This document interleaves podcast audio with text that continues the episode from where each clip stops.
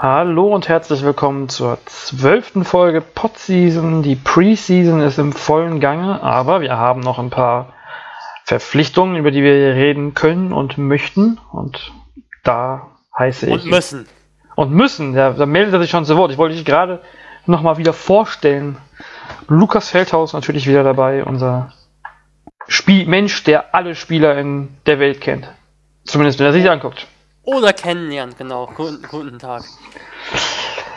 Und ja, reden wir gleich über den, den, den einzigen großen Neuzugang, wenn wir es mal so nennen wollen. Die MHP-Riesen Ludwigsburg haben Elgin Cook verpflichtet und das ist wohl ein Offensivspieler, wenn wir das mal so sagen können.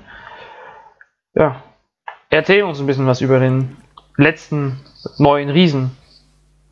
Ob das der letzte neue Riese ist, also im Sinne von jüngster neuer Riese, kann ich dir sicherlich recht geben, aber ich denke, es kommt noch ein Riese zum Team auf den Guard-Positionen. Elgin Cook ist ein Spieler. Ich habe auch hier gerade die äh, Draft, Draft Express äh, Stats vor mir. Also er ist ein Spieler, der hat in Santa Cruz gespielt, in der G-League beim Farmteam der Golden State Warriors. Der hat in Oregon vorher gespielt, am College, an einem sehr soliden College. Und ist ein Spieler, der in der G-League viel auf der Position 5 gespielt hat. Nur 1,98 groß, aber sehr, sehr kompakter Spieler, sehr, sehr kräftiger Spieler, der seine Stärken, wie du schon sagst, also ich denke, ganz klar in der Offensive hat. Er spielt sehr gut mit dem Gesicht zum Korb, hat ein ordentliches Ballhandling für seine Masse, sehr, sehr kompakter Typ. Erinnert mich so ein bisschen, also der Vergleich ist jetzt halt schon echt krass, aber erinnert so ein bisschen an PJ Tucker äh, von, sein, von seiner Figur, von seinem Spiel her. Ähm, spielt mit dem Gesicht zum Korb, hat einen sehr, sehr guten, sehr, sehr guten Mitteldistanzwurf, kann sich den Wurf aus dem Dribbling kreieren. Er stellt sich gerne da an die Dreierlinie hin, geht ins Dribbling, wartet, bis der Mann absinkt und nimmt dann den Mitteldistanzwurf, wirft nicht so gerne von außen.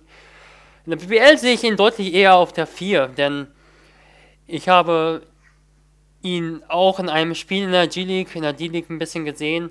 Da hat er doch sehr soft agiert, fand ich in der Defensive. Also äh, oft so im leeren Raum, in der Pick-and-Roll-Verteidigung, durchaus aggressiv in der Mann-Mann-Verteidigung an der Dreierlinie, aber dann im No-Post doch sehr soft. Das zeigt sich auch so ein bisschen in seiner Rebound-Statistik. Also hat in Oregon in 32, hat in 32 Minuten im Schnitt äh, nur so 5 Rebounds geholt, etwa 5 Rebounds. Das ist schon ja relativ wenig, aber offensiv ist das wirklich ein interessanter Spieler, der vielleicht einer der absoluten Schlüsselspieler bei John Patrick sein kann, denn er mag ja solche Mismatches. Also gerne auf der Position 3, aber damals auch in Göttingen mit äh, Dwayne Anderson auch gerne auf der Position 4. Und er spielt gerne mit dem Gesicht zum Korb. Seine Schwäche vielleicht in der Offense ist so ein bisschen, dass er sehr dominant ist mit seiner rechten Hand. Also wenn er nicht gerade den Wurf aus dem Dribbling nimmt, dann zieht er sehr, sehr dominant, sehr, sehr aggressiv über seine rechte Hand.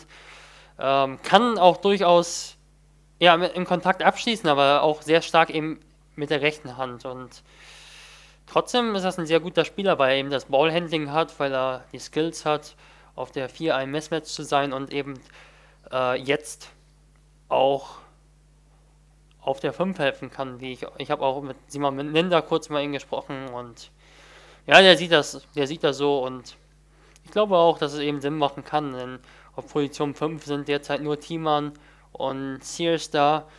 Skowski hat unter John Patrick eigentlich eher so in Ludwigsburg als Vierer gespielt und er ist dann noch ein Spieler, der halt auf der 4 Mismatch sein kann und auf der 5 Mismatch sein kann. Wie gesagt, ein bisschen Zweifel habe ich, was die De Defense betrifft, aber ich glaube, das nimmt man in Kauf. Du hast mir meine nächste Frage vorweggenommen. Ähm, wie jetzt die Rotation dann oder welche Spieler jetzt eigentlich alles nochmal auf der, um es Erinnerung zu rufen, ähm, alles auf der 4 und der 5 spielen können. Ähm, ja, jetzt ähm, können wir gerade mal hier kurz einen Blick auf gestern werfen, also Samstag werfen. Da hat Ludwigsburg ein Testspiel absolviert gegen, ja, ist der Verein ganz richtig, Proximus Spiro Charlora. Charlora? Na, wie auch immer. Und die spielen übrigens, falls noch ein paar Namen nennen wollen, Seth Tuttle, Ähm, Rasko Kartic und Keaton Grant, der ehemalige Ludwigsburger, spielen damit. Und da hat Mr. Cook von Ludwigsburg 25 Minuten fast gespielt, dabei 14 Punkte gemacht und auch nur zwei Rebounds geholt. Ansonsten, ähm, wenn wir ein bisschen die Big Man-Verteilung durchgehen, zumindest von den planmäßigen, Justin Sears 23 Minuten, Wadaskowski 15, Dwayne Evans 21, also es war sehr ausgeglichen alles, was da äh, John Patrick hat spielen lassen. Und ich weiß gar nicht, schon wieder vergessen, ob ich es gerade erwähnt habe, Ludwigsburg hat 89, 71 gewonnen. Das aber nur zur äh, am Rande. Ja, wie, wie ähm, jetzt haben die aber in Ludwigsburger eigentlich wirklich fünf Leute, die alle, denen wir alle, oder nicht nur wir, sondern auch die letzten, letzte Zeit, beziehungsweise bei Cook, jetzt ähm, viele Minuten zutrauen auf den, auf den zwei großen Positionen. Klingt für mich jetzt ein bisschen nach Überangebot, oder? Schwierig zu sagen. Ähm, aktuell, ich glaube, es macht sogar Sinn, den ganzen Kader durchzugehen, denn es läuft so ein bisschen auf sieben Ausländer hinaus. Also es wurde auch in der LKZ durchaus geschrieben, dass, oder nicht durchaus, das wurde geschrieben, dass noch ein Shooting Guard kommen sollte und ein Spieler für die große Position, der soll jetzt Elgin Cook sein, nehme ich an. Ich glaube, es macht Sinn, sich den Kader insgesamt anzuschauen. Auf der Position 1 Karen Johnson, und dann noch äh, Niklas Geske auf Position 2 der zu verpflichtende Shooting Guard, laut der LKZ ja. Dann Peter McNeely und David McRae, der in der vergangenen Saison fast immer gestartet ist. Dann auf der Position 3 Thomas Walkup, dann ebenfalls Florian Koch und so ein bisschen vielleicht eben noch äh, Dwayne Evans. Hat er ja in Gießen nach der Verletzung von Thomas Scrub durchaus gespielt, auf der Position 4. Dann eben Dwayne Evans auf jeden Fall, Elgin Cook, Adam Welskowski auf der Position 5, dann äh, JT, Johannes Thiemann und äh, Justin Sears. Und dann sind wir bei sieben Ausländern. In der Champions League dann acht Ausländer, beziehungsweise acht nicht-Homegrown-Spieler. Denn dort gibt es die Regelung, dass mindestens fünf Homegrown-Spieler in einem Kader sein müssen. Und Adam Welskowski ist kein Homegrown-Spieler. Ja, und, aber Champions League, vielleicht dazu noch was zu sagen. Also, bei der Champions League sind wir, glaube ich, jetzt erstmal noch ganz ruhig. Also, die Riesen müssen erstmal drei Qualifikationsrunden überstehen. Und außerdem kann man, glaube ich, jetzt schon sagen, also, wenn wir über das Überangebot sprechen, äh, dann in der Champions League könntest du ja theoretisch so rotieren, dass du äh, Adam Welskowski, der eben der achte nicht Homegrown-Spieler sein könnte eben und dann hast du auf der Position eben schon auf der 4 Elgin Cook und äh, Dwayne Evans und dann fällt da eigentlich nur Adam Welskowski raus und du hast sieben starke nicht-Homegrown-Spieler. Also in der, in der Champions League ist das durchaus eine sehr, sehr sinnvolle Idee, finde ich, ja. so zu spielen. Und in der Liga ist dann halt interessant und ähm, John Patrick spielt gerne mit Guards und ich habe ja gesagt eigentlich, dass äh, David McRae in der vergangenen Saison fast immer gestartet hat. Und dann ist es eigentlich fast naheliegend so ein bisschen, dass einer der beiden Shooting Guards äh, rausfallen könnte. Mal. Ja. Oder halt die Idee mit Evans auf der 3 ist natürlich auch noch ähm, nicht uninteressant, finde ich. Das habe ich, muss ich zu meiner Schande gestehen, eben gar nicht so bedacht, dass er ja auch, äh, also sowohl in Trier als auch in Gießen jetzt letztes Jahr ähm, durchaus auch auf der 3 mal unterwegs war weil er halt doch irgendwie so mehr im kleinen Gießener Basketball auf der 4 zu Hause war und Ludwigsburg ja auch eher das Team ist, was, was ja, nicht so Evans, groß spielt, aber. Weil beim Evans ist die sehr interessante Idee eben, dass er auf der 3 mit dem Rücken zum Korb spielen kann. Allerdings spielt der John Patrick jetzt auch nicht so extrem viel, muss ich sagen. Also deshalb lässt sich mich das schon ein bisschen so zweifeln. Ähm, wird schon spannend, wie die Rotation aussehen wird.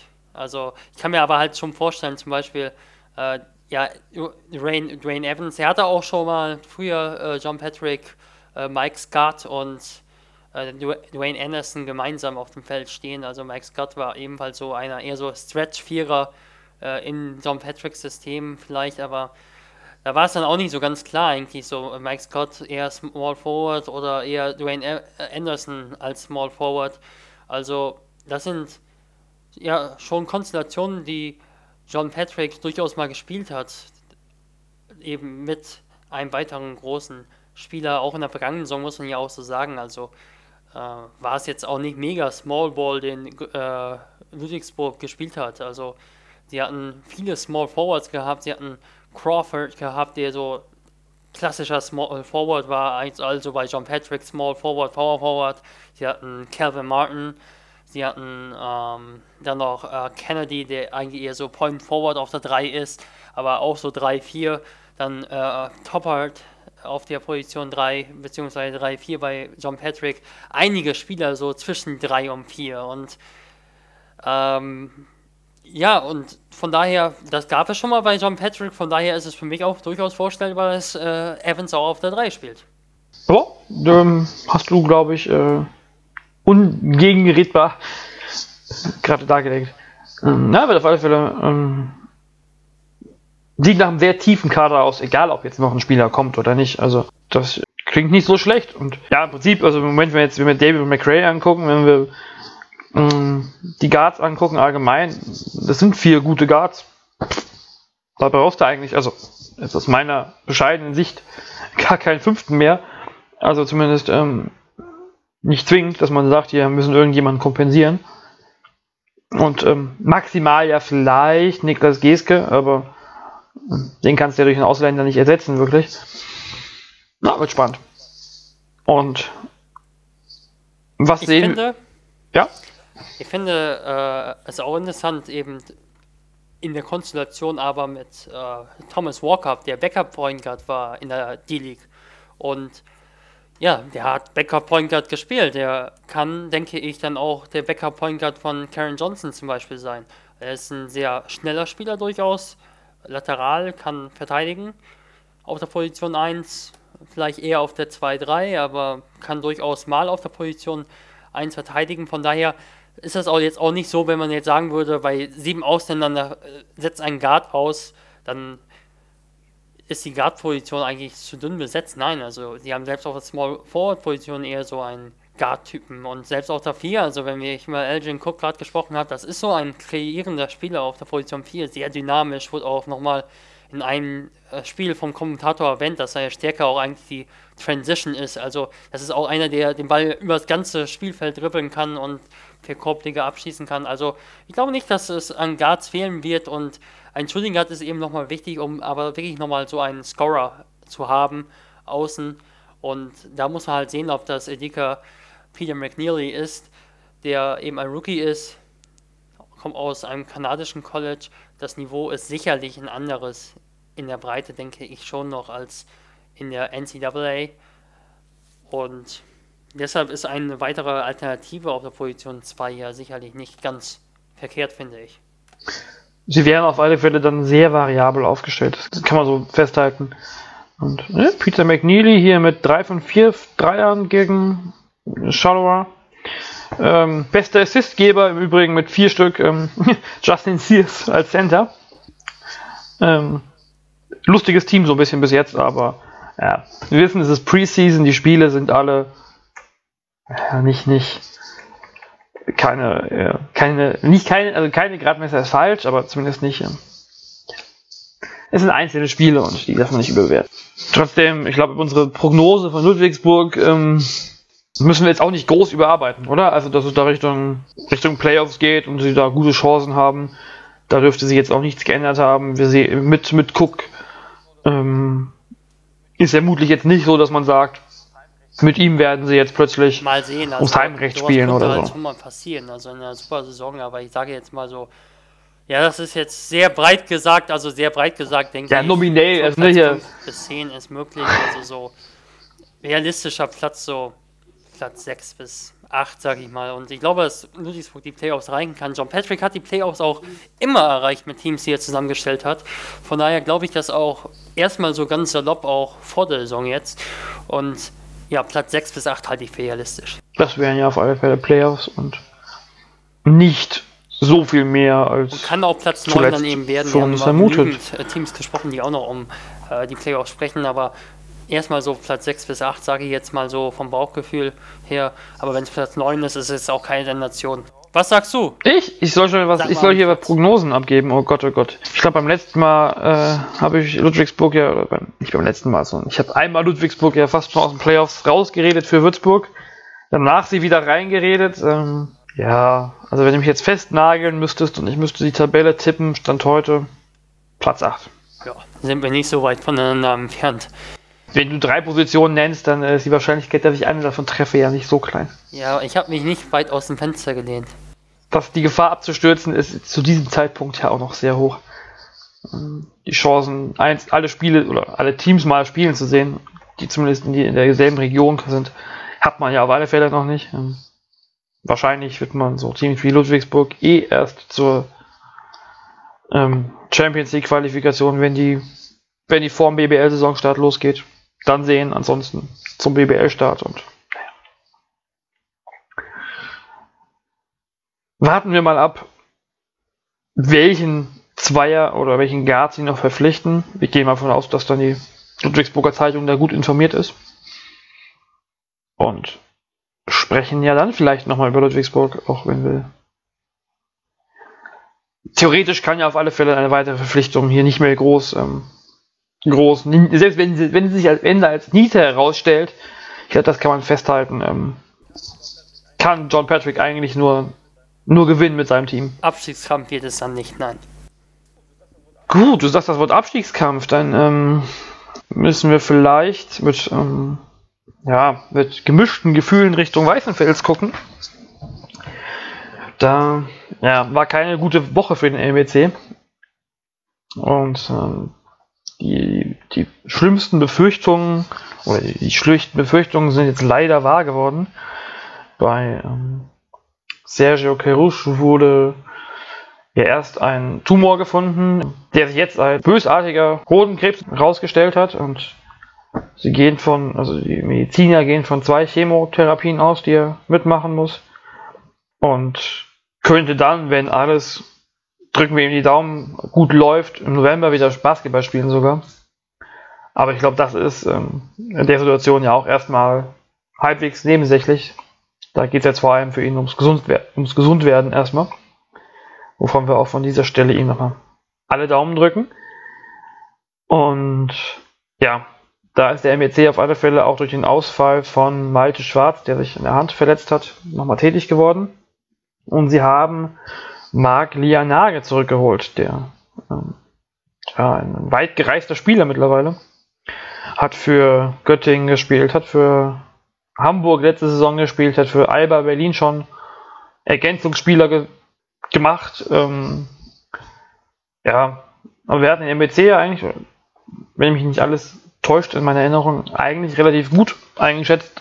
Gerade auch wegen Sergio Carouche.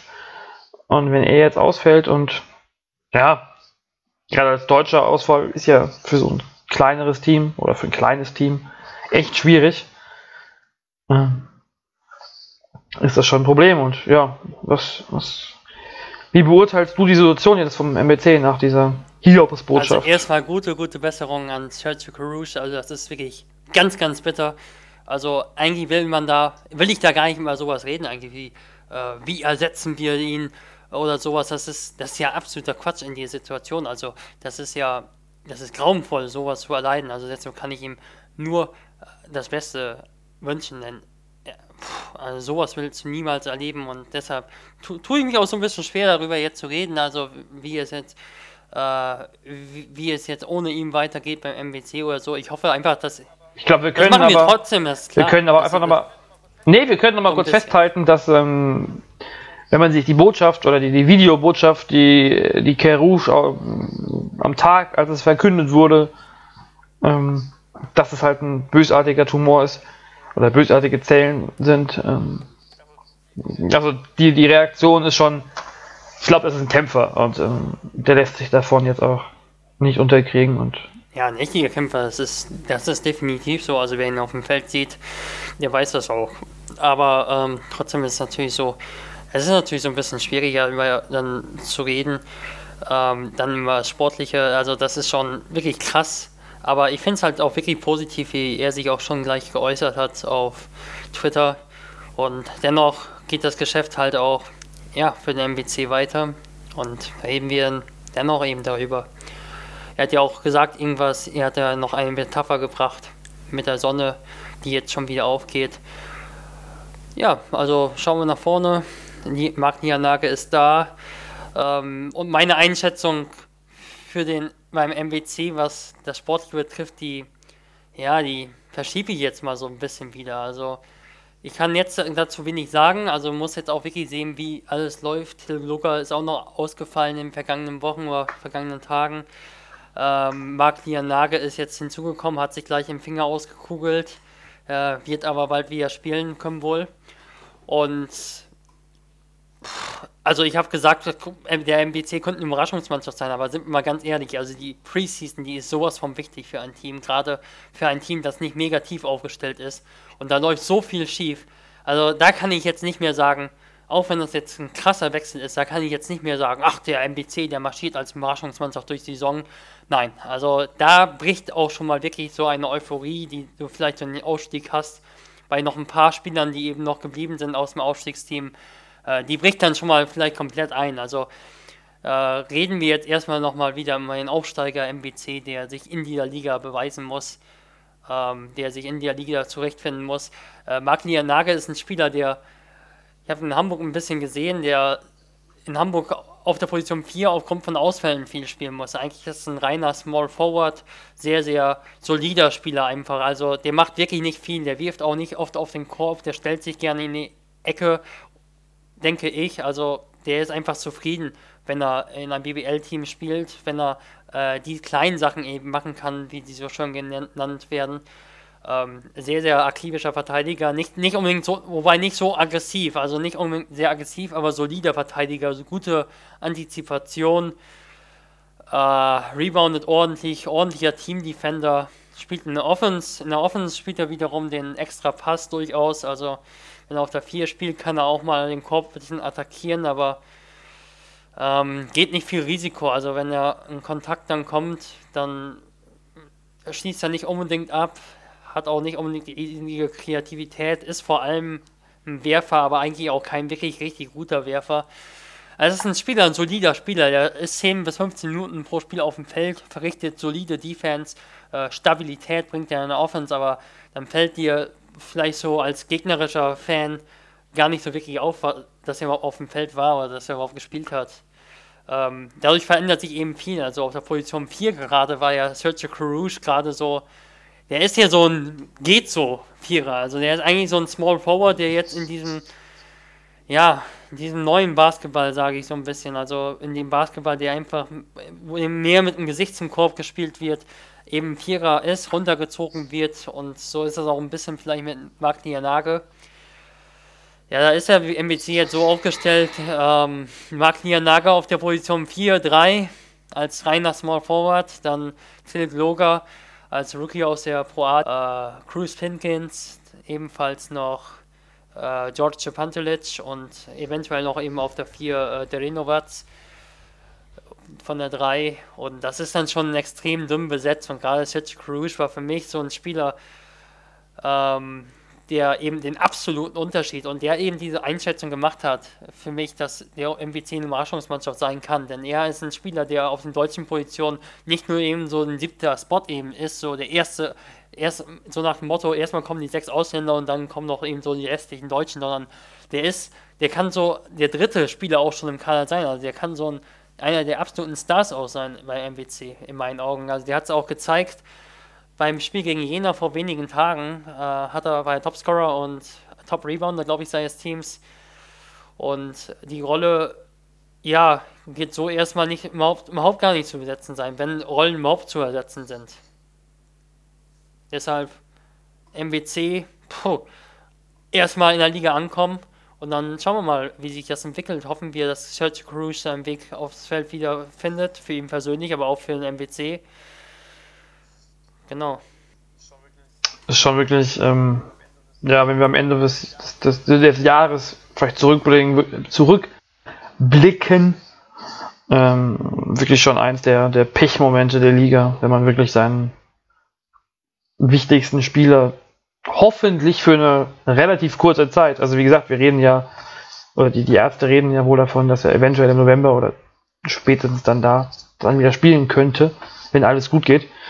Ähm, dann wäre es ja auch nicht nicht die Zeit, aber man muss ja immer noch sehen, wie geht's da, also wie verkraftet der Körper das und er alles muss und auch so. Trainingspraxis haben. Also das müssen wir auch wirklich so sagen. Also er muss Trainingspraxis Na gut, aber er haben. kann sich ja, also ich glaube, er kann ja sogar, er soll ja weiter Sport machen, so ein bisschen, also leicht Sport machen. Das ist aber noch was ganz anderes, als im ja- Kontakt zu trainieren. Also das, ja, natürlich, da kann, kann ich jetzt nicht sagen, wenn der im November wieder zurück ist, ähm, ja, dann geht's so sicher dann nicht gleich der Alte, weiter. das ist- also da gibt's so, dann, Ja, dann das äußert man auch in meinen Augen falsche Ansprüche. Also das ist auch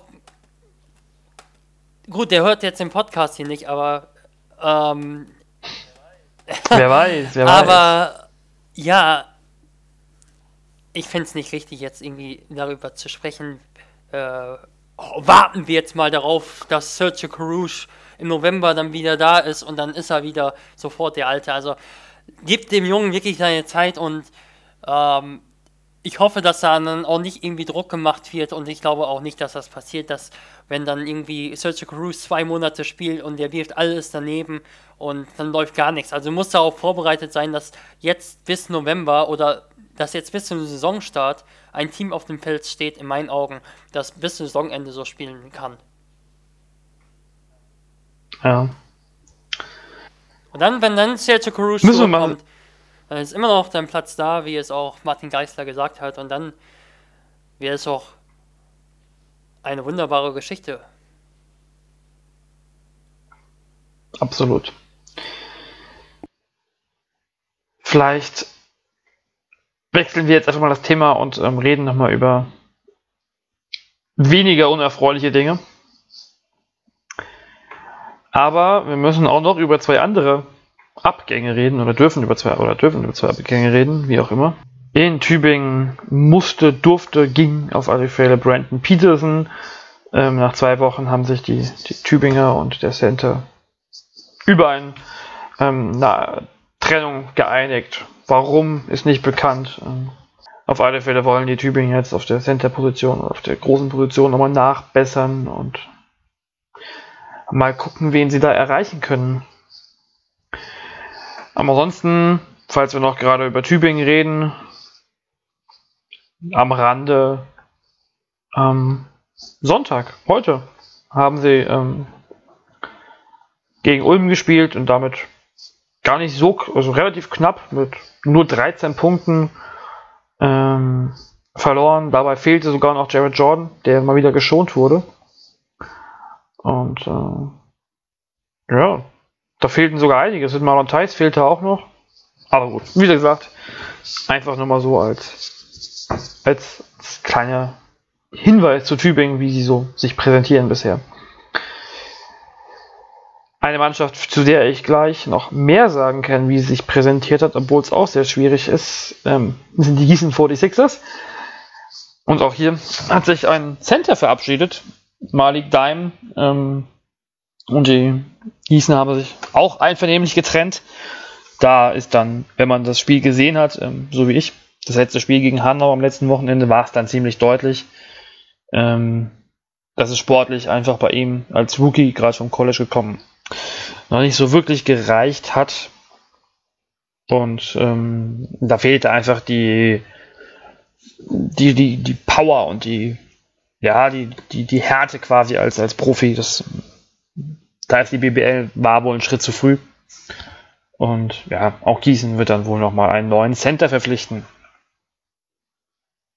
Kommen wir damit ans Ende vom ersten Teil.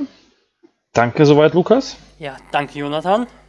Und jetzt gab es in Gießen schließlich ein Vorbereitungsturnier.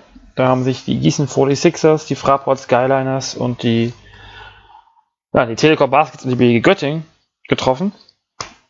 Und ja, darüber werde ich gleich noch ein bisschen erzählen und wir haben auch ein paar Stimmen gesammelt für euch von den Spielern und Trainern. Du hast die gesammelt, nicht ich. Ich habe damit nichts zu tun gehabt. Der Gießen 46ers Cup war gedacht als Turnier für die Dauerkarteninhaber von letzter Saison, die ja das Spiel Gießen gegen Hagen nicht sehen konnten, weil es es nicht gab. Und das Turnier begann dann mit, das Turnier mit den vier Mannschaften begann mit dem Vorwärmen des Ofens quasi für, den Cookie für das Cookie Game zwischen den Telekom Baskets Bonn und den Fraport Skyliners. Ähm, die beiden Mannschaften, die sich da auf Twitter sehr gerne battlen, ähm, wurden, wie die Losfee es wollte, gleich fürs erste Spiel zusammengelost und ja, auch dieses Spiel stand wie der ganze Cup unter, den, dem Zeichen von Ausfällen. Ähm, bei Frankfurt spielte eigentlich nur eine etwas verstärkte Problemmannschaft mit, mit Philipp Scrub. Wobei man natürlich auch sagen muss, dass Niklas Kiel, Isaac Bonga oder Gereib Seb, die jetzt hier als, die letztes Jahr in der Pro B gespielt haben ähm, und hier die Hauptleistungsträger mitmachen, ähm, diese Saison ja alle, diesen Sommer alle in der Jugendnationalmannschaft auf dem Parkett standen und auch Richard Freudenberg auch, der jetzt neu ins Trikot der Skyliners gekommen ist, vom College zurück. Bonn dagegen ähm, kam relativ vollzählig nach Gießen. Die hatten eigentlich nur den langzeitverletzten Ron Query, der Richtung Saisonbeginn vielleicht wieder fit werden könnte. Und Nemanja Jurisic, der mit Montenegro zur EM fährt, ähm, die fehlten aus dem Stammkader.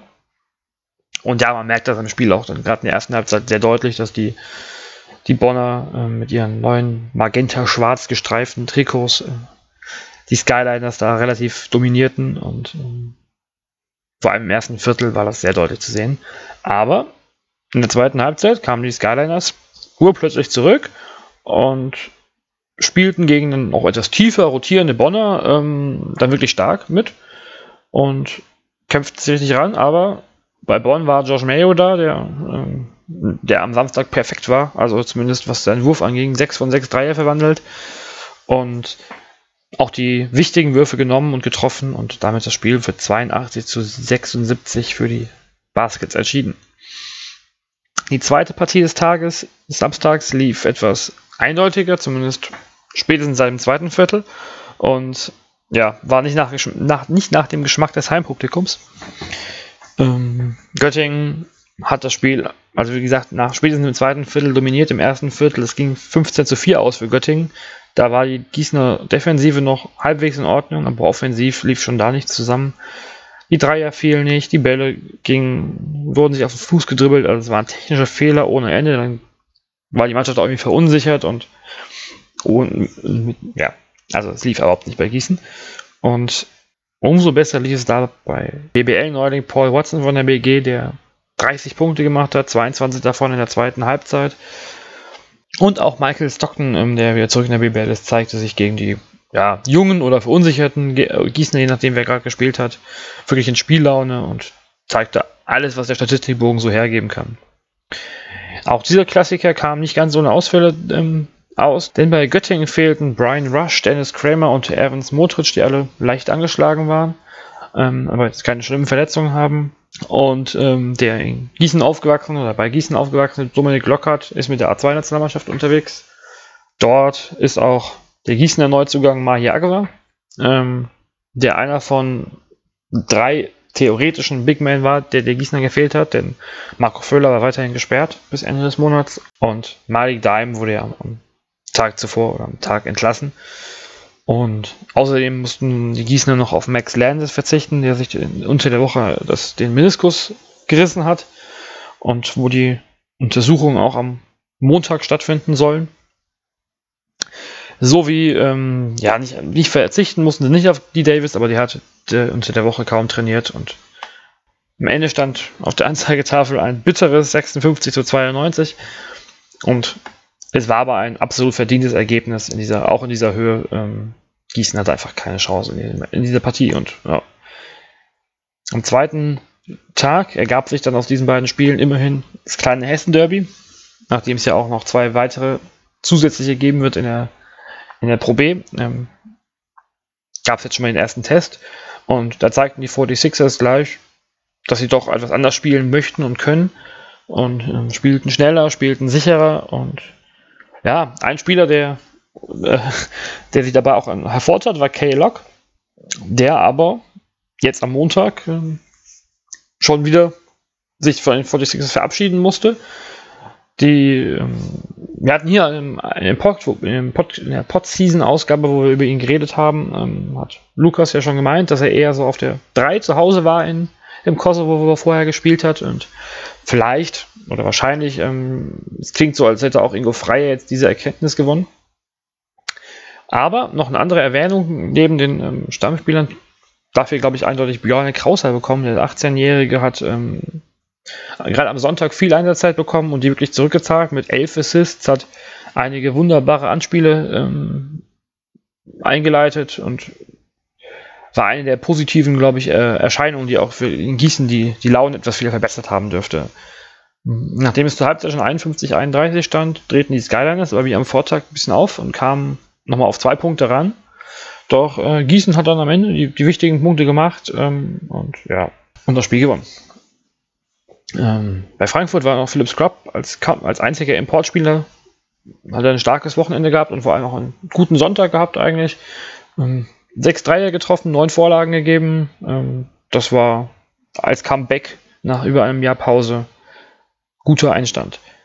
Nach der Partie habe ich dann, ähm, wir haben ja Stimmen angekündigt, ähm, mit mich kurz mit Frankfurts Coach Gordon Herbert und dem BBL-Rookie Richard Freudenberg unterhalten.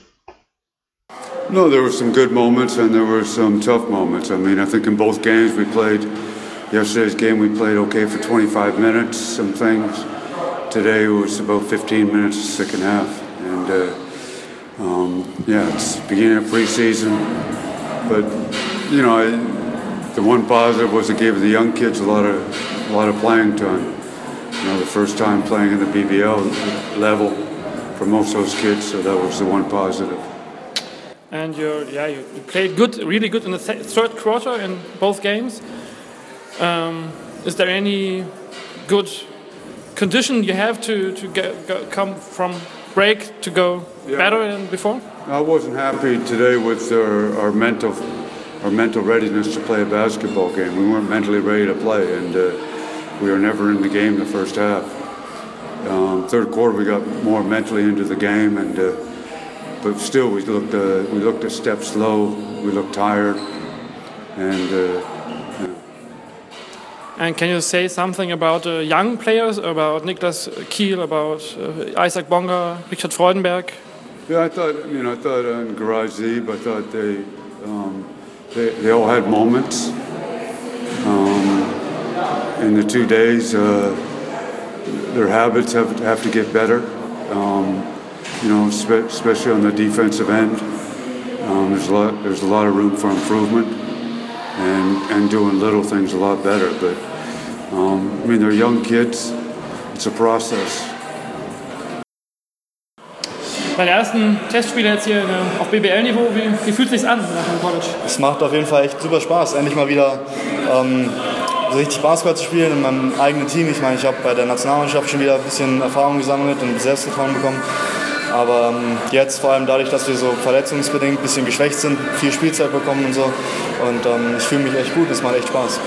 Wie sieht allgemein die Vorbereitung bisher aus bei euch? Also wie, ihr seid ja relativ ersatzgeschwächt, auch schon die ganze Zeit. Es fehlen noch Spieler. Wie, ähm, wie arbeitet man da? Ist das schon ein gutes Training möglich?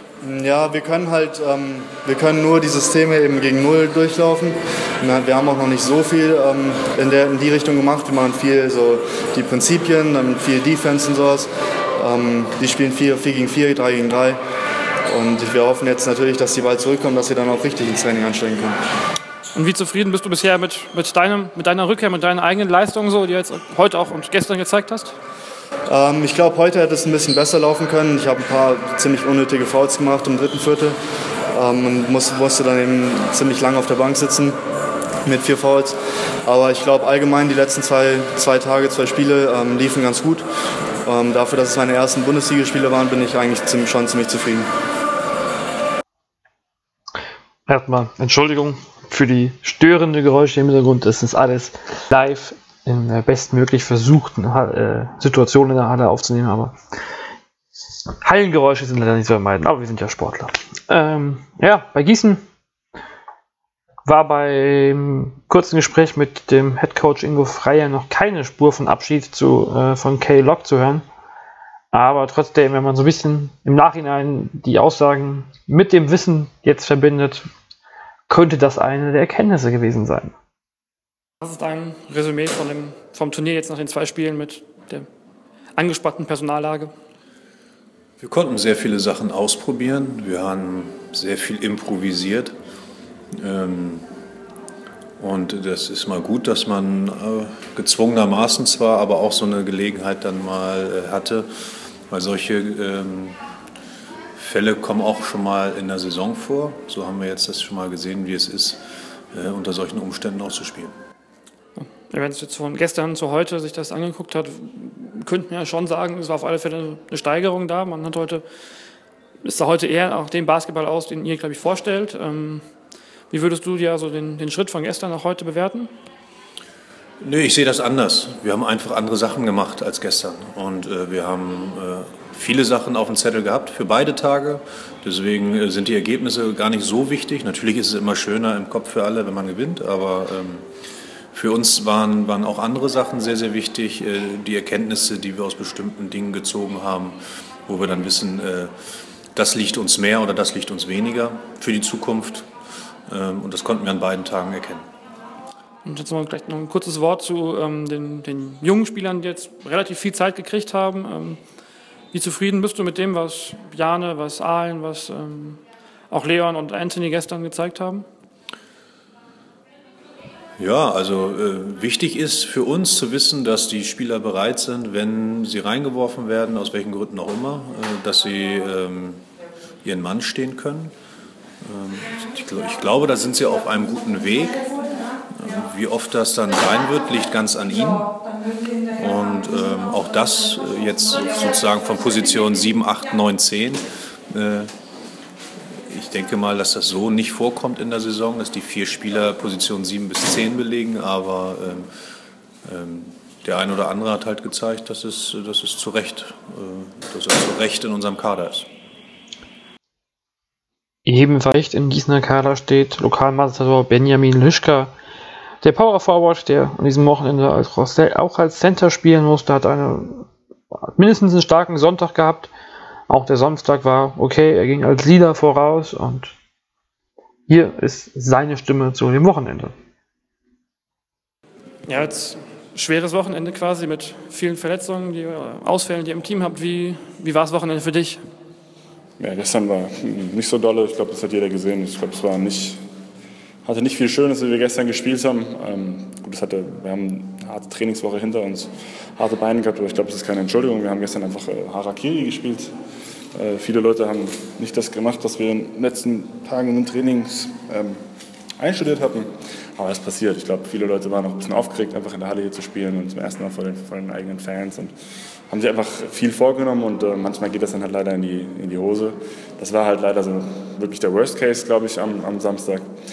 Ähm, gut, ich glaube, wir haben am nächsten Tag, am Sonntag, so ein bisschen, äh, bisschen gezeigt, was wir auch können. Das war immer noch nicht weit davon entfernt, perfekt zu sein, aber ich glaube, es war besser als am Samstag. Und ich glaube, da kann man ein bisschen drauf aufbauen, auch dass die ganzen Spieler ein bisschen mehr Selbstbewusstsein bekommen haben, ein paar Würfe auch mal reingefallen sind. Und äh, in der Defense vielleicht auch mal hier und da mal ein Stopp passiert ist, aber ich glaube, dann ist noch sehr, sehr viel Luft nach oben. Und da haben wir jetzt noch vier, viereinhalb Wochen Zeit bis, äh, bis Bayern. Wenn ihr jetzt die ganze Vorbereitung anguckt bisher, ist ja alles ein bisschen, ja, ein bisschen holprig, jetzt auch mit, mit, mit Mahir, mit Malik, der jetzt weg ist. Ähm, wie, wie läuft so bisher für dich in deinem, vielleicht auch im Gefühl zum, im Vergleich zu letztem Jahr?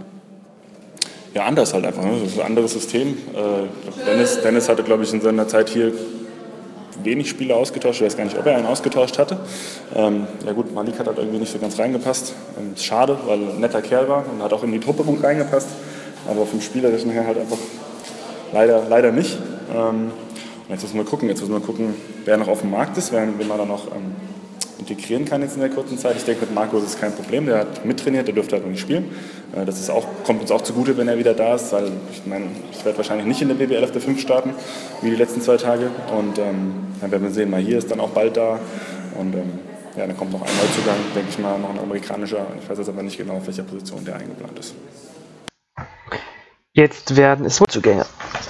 Im Finale standen sich am Sonntag dann Magenta und Violett gegenüber. Die Telekom Baskets und die BG Göttingen spielten um den ersten Gießen Froli Sixers Cup. Und Ja, während bei Göttingen der Kader vom Vortrag wieder, vom Vortag wieder dabei war, fehlte bei den Baskets Jordan Parks, den die Bonner geschont haben. Außerdem zog sich Julian Gamble während des Spiels noch eine Prellung des am Unterschenkel zu, ähm, die aber wohl nicht sonderlich schwer war. Trotzdem fiel er dann ähm, für den Rest der Partie aus. Die erste Halbzeit war ein Spiel auf Augenhöhe, aber in der zweiten Halbzeit ähm, waren zwei ehemalige Gießner hier mit die entscheidenden Spieler, die, die den Ausschlag gegeben haben, dass Bonn gegen Göttingen gewinnen konnte. Ähm, TJ DeLeo und Jorman Polas Bartolo haben mit guter Intensität, mit bekannter Intensität in der Defensive und zwei kurz hintereinander getroffenen Dreier. Ähm, das Spiel quasi auf die, auf die Bonner auf die Siegerstraße geführt und am Ende neben einem wieder starken Josh Mayo mit 20 Punkten ähm, und haben den Grundstein gelegt für den 92 zu 75 Sieg gegen die BG Göttingen, die in dieser intensiv ähm, geführten Partie am Ende sichtlich müder wurde, aber trotzdem körperlich dagegen gehalten hat und auch mal den und ähm, sich beide Mannschaften da auch wirklich nichts geschenkt haben und durchaus auch mal mit Ellenbogen Einsatz gespielt haben. Nach der Partei habe ich, hab ich auch jo Johann Reuerkas nach seinem Resümee befragt. Ähm, ja, ich bin eigentlich ganz zufrieden mit äh, dem Auftritt von meiner Mannschaft. Ich denke, dass wir eine, eine gute Intensität gespielt haben. Unsere, ich, ich, war zufrieden mit, mit, mit, unserer Defense. Ich denke, dass wir viele stark 1 gegen 1 verteidigt haben. Ich denke, dass auch schon äh, unsere Teamverteidigung ziemlich gut ist. Ähm, natürlich haben wir sehr viele Sachen, wir müssen arbeiten. Offense, you know, denke ich, wir müssen einige noch immer mehr Spielzüge haben, dass wir ein bisschen mehr Optionen haben, dass wir mehr, ein bisschen mehr Dimension in unserer Offense haben. Aber das, das kommt, das braucht ein bisschen Zeit. Aber über das ganze Wochenende bin ich ganz zufrieden. Paul Watson hat ein starkes Wochenende gehabt, mit gestern vielen Punkten, heute gut gespielt. Was kannst, kannst du ihm zu, zu ihm noch ein bisschen was sagen vielleicht? Nou, dat Paul kan, kan basketballen, dat, dat is woestig. Um, die, die, die vraag is natuurlijk, bij rookie is het veel meer dan kan kunnen basketballen. Hij moest zich uh, adjusten, you know, hij moest die lifestyle van, van Europa übernemen, uh, the way of playing. Um, so das ist natürlich, da kann man noch nicht sagen, ob das Paul das geht schaffen oder nicht, aber uh, die ersten Zeichen sind gut. Und jetzt haben natürlich bei, bei deiner Mannschaft, aber auch bei allen Mannschaften viele Spieler gefehlt. Wie, wie wertvoll war das Turnier trotzdem für dich und für deine Mannschaft? Ja, ich denke sehr wertvoll. You know, äh, gratuliere auch an Gießen, an die Organisation, war sehr stark. Ähm, ich denke, dass das gut für uns war. Das war das erste Mal, dass wir äh, so, so zwei, drei Tage alleine waren, nicht in Göttingen zusammen. So, das war, war gut für die Teambuilding. Ähm, und ich denke, dass alle you know, gespielt, nicht gespielt, äh, verletzt oder nicht verletzt, alle waren involved. You know, everybody tried to you know, help the team and uh, I liked it. Als Spieler von der BG Göttingen stand uns Neuzugang Nikolai Simon in Rede und Antwort. Auch wenn die Frage nach dem Test, nach dem Gegner vom Samstag den falschen Gegner beinhaltet hat. Glückwunsch zum zweiten Platz erstmal. Ähm, war heute ein richtig hartes Spiel. Gestern war gegen Frankfurt, ja, zweite Mannschaft. Wie, wie würdest du das Wochenende so einschätzen? Ja, also man hat gesehen, dass wir, dass wir von Anfang an rausgekommen sind und, und gleich unsere Moral sehr gut war. Also dass wir äh, hier einen guten Auftritt hinlegen wollten, äh, also mit gestern. Ähm, heute war es natürlich, wir hatten eine ganz kurze Rotation, eigentlich sieben Mann, noch einen achten dazu, äh, ein paar Verletzte und dann ist, ja, gestern ist uns schon ein bisschen die Luft ausgegangen. Ähm, es hat aber gereicht gestern und heute war einfach dann äh, gar nichts mehr. Also ging natürlich die, wir waren überall einen Schritt zu langsam und äh, trotzdem haben wir gekämpft und auch heute war die Moral wieder sehr stark. Also klar, jetzt geht es darum, natürlich nicht primär zu gewinnen. Also klar möchte man jedes Spiel gewinnen, aber so einen Prozess zu haben und äh, ich glaube, da sind wir auf dem richtigen Weg. Wie zufrieden bist du mit deinem, deiner, deiner eigenen Leistung jetzt im neuen Team, neues Umfeld? Ja, bisher äh, noch nicht zufrieden. Also ich hatte vor allem auch in beiden Spielen V-Probleme, was äh, was, ja, wo, ich, wo ich aufpassen muss, was, was nicht sein kann, vor allem wenn wir eine kleine Rotation haben. Äh, Würfe sind noch nicht so gefallen. Ähm, also da ist auf jeden Fall noch, noch Potenzial nach oben und das gilt auf. Ist noch, Vorbereitung ist noch ein bisschen. Von daher ist da noch was draufzulegen bei mir. Und wenn ihr jetzt so schon mal einen Vorblick auf die Saison wagt, könnt ihr, hast du schon so eine ungefähre Ahnung, was, was euer Ziel wird, wo, wohin ihr euch orientieren wollt? Naja, für, für Göttingen generell geht es ja eh erstmal um äh, nichts mit dem Abstiegskampf äh, zu tun zu haben. Das wäre natürlich das Beste. Wenn wir die Liga äh, halten können, ist das Primärziel. Ähm, alles, was, was dann kommt, ist natürlich ein Bonus. Jetzt ist es schwer zu sagen. Wir haben jetzt äh, zwei Mannschaften gespielt, die natürlich auch noch nicht voll besetzt sind. Noch ein weiteres Team gesehen, die auch noch nicht äh, in voller Kraft sind. Also das wird sich, wird sich alles noch zeigen, wo da die Reise hingeht. Aber wir arbeiten, dass äh, der Klassenerhalt so schnell wie möglich eben gemacht wird. Auch die Siege des Turniers sollen natürlich zu Wort kommen. Predrag Krunic hatte das Team mit den wenigsten Ausfällen zur Verfügung und die Baskets spielten auch über weite Strecken den besten Basketball. Sein Statement zum Wochenende. Ja, herzlichen Glückwunsch zum Turniersieg hier beim Vorbereitungsturnier in Gießen. Ähm, wie ist dein Fazit zum, zu den beiden Spielen gestern und heute gegen Frankfurt und Göttingen? Ich denke, das war für uns äh, eine sehr gute Turnier. Das war auch eine gute Organisation hier, gut, gut organisiert. Ich denke, dass wir haben gut genutzt diese, diese zwei Spiele, dass wir, äh, dass wir zeigen, was wir haben trainiert in den letzten zwei Wochen. Und äh, ich denke, besonders heute war äh, sehr, sehr wichtig für uns zu, zu, zu spielen mit einer Hochintensität. Für diese Phase war eine äh, gute Intensität in unserem Spiel und äh, sicher, wir sind äh, jetzt äh, ein Schritt nach vorne, was wir vor diese zwei, äh, zwei Spiele. Jungs hat sehr gut gearbeitet, gut äh, gezeigt, eine gute Bild in den letzten zwei Tagen in diese Spiele, die ganze Zeit bis jetzt. Und äh, Gratulation auch für, für unsere, unsere Spieler für eine gute Leistung letzten zwei Tage. Euch fehlen ja auch noch zwei Spieler. Wie, ähm, wie sieht im Moment die Vorbereitung aus? Wie zufrieden bist du mit den vergangenen Wochen allgemein? Ja, aber natürlich, das war heute zum Beispiel, äh, heute, heute spielt Park, Parks, war, wir lassen ihn äh, nicht in den, heute in, raus, das hat nicht gespielt. Ja, äh, Curry ist besser, Verletzung, wir brauchen, noch Zeit.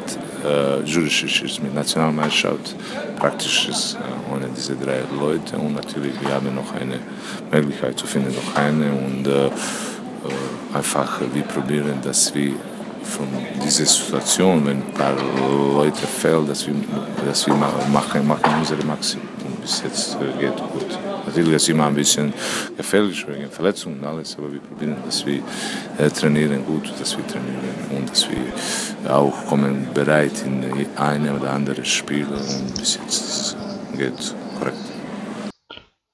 Die letzte Stimme dieses Wochenendes von dem Turnier der Gießen 46ers gehört ihrem ehemaligen Kapitän TJ DeLeo, der jetzt nun für Bonn auf Korbjagd geht und ein gutes Wochenende in seiner alten Heimat hatte. Glückwunsch zum Turniersieg hier in Gießen. Zwei gute Spiele von euch. Danke. Ähm, ja, wie, wie, was würdest du sagen zu dem Turnier? Was, wie war es für euch als Mannschaft? Ja, es war a chance to play against two BBL teams. Um, we, it was good. Uh, one of the first times we've gotten to play together as a team. And it's just good to get out there and see some the stuff we're going to see during the season. And mean, yeah, it's preseason and we practice so much, and then anytime you get a chance to play against a different team, it's it's good. And I mean, I like the way we played. Um, our defense was there sometimes, other times not, but we played we played hard. And we really ran the floor, and on offense, we looked pretty good so far for only being together for a couple weeks. Heute war es ja ein richtig hartes Spiel teilweise auch, also richtig mit gegen Göttingen mit mit wirklich Einsatz und, und Kampf. Ähm, nachdem es gegen Frankfurt ja eher so ein bisschen ja, die zweite Mannschaft war. Mhm. Wie ähm, würdest du so die beiden Tage im Vergleich einschätzen? Yeah, like like you said, uh, the Frankfurt game, it was uh, we came out strong. It was a, a, very good first quarter, but then we let up a little bit at the, in the fourth quarter. We had most of the game we held a 15 point lead, but then the fourth quarter we let up and that's something we can learn from. Even though Frankfurt had a lot of young guys out there, they, those young guys have a lot of talent, and uh, they really made a comeback and made a game of it. And yeah, gegen Göttingen, uh, Göttingen spielt immer hart. Immer. And so it's good to play against that type of team. And because that's German style of basketball. Uh, every day, every game, you have to bring in and give your all, or else you can lose to any team in the league any day. So it's a good lesson for us. Uh, two teams, we play two teams that are known for playing really hard, and it was. Uh, they both played great defense, and I kind of I like the way we, we played and the turnout from the weekend. I mean, the fourth quarter against Frankfurt wasn't great, but other than that, I think for the most part we played good. Und how, wie zufrieden bist du mit deinem eigenen Spiel bis jetzt, oder deinem, deinem Vorbereitungsstand, den du jetzt heute auch im Wochenende gezeigt hast? Hast ja hier deine alten Gießener Körper sehr, sehr lieb gehabt, scheinbar. Yeah, so, I mean, uh, anytime I can come back here and play here, it's it's nice, and it's got to see all the old people, and it's feel feel like home in this gym still, and so it's nice, give you a little confidence, shooting on these rims that I shot shot on for so long, and yeah, it's it's always good.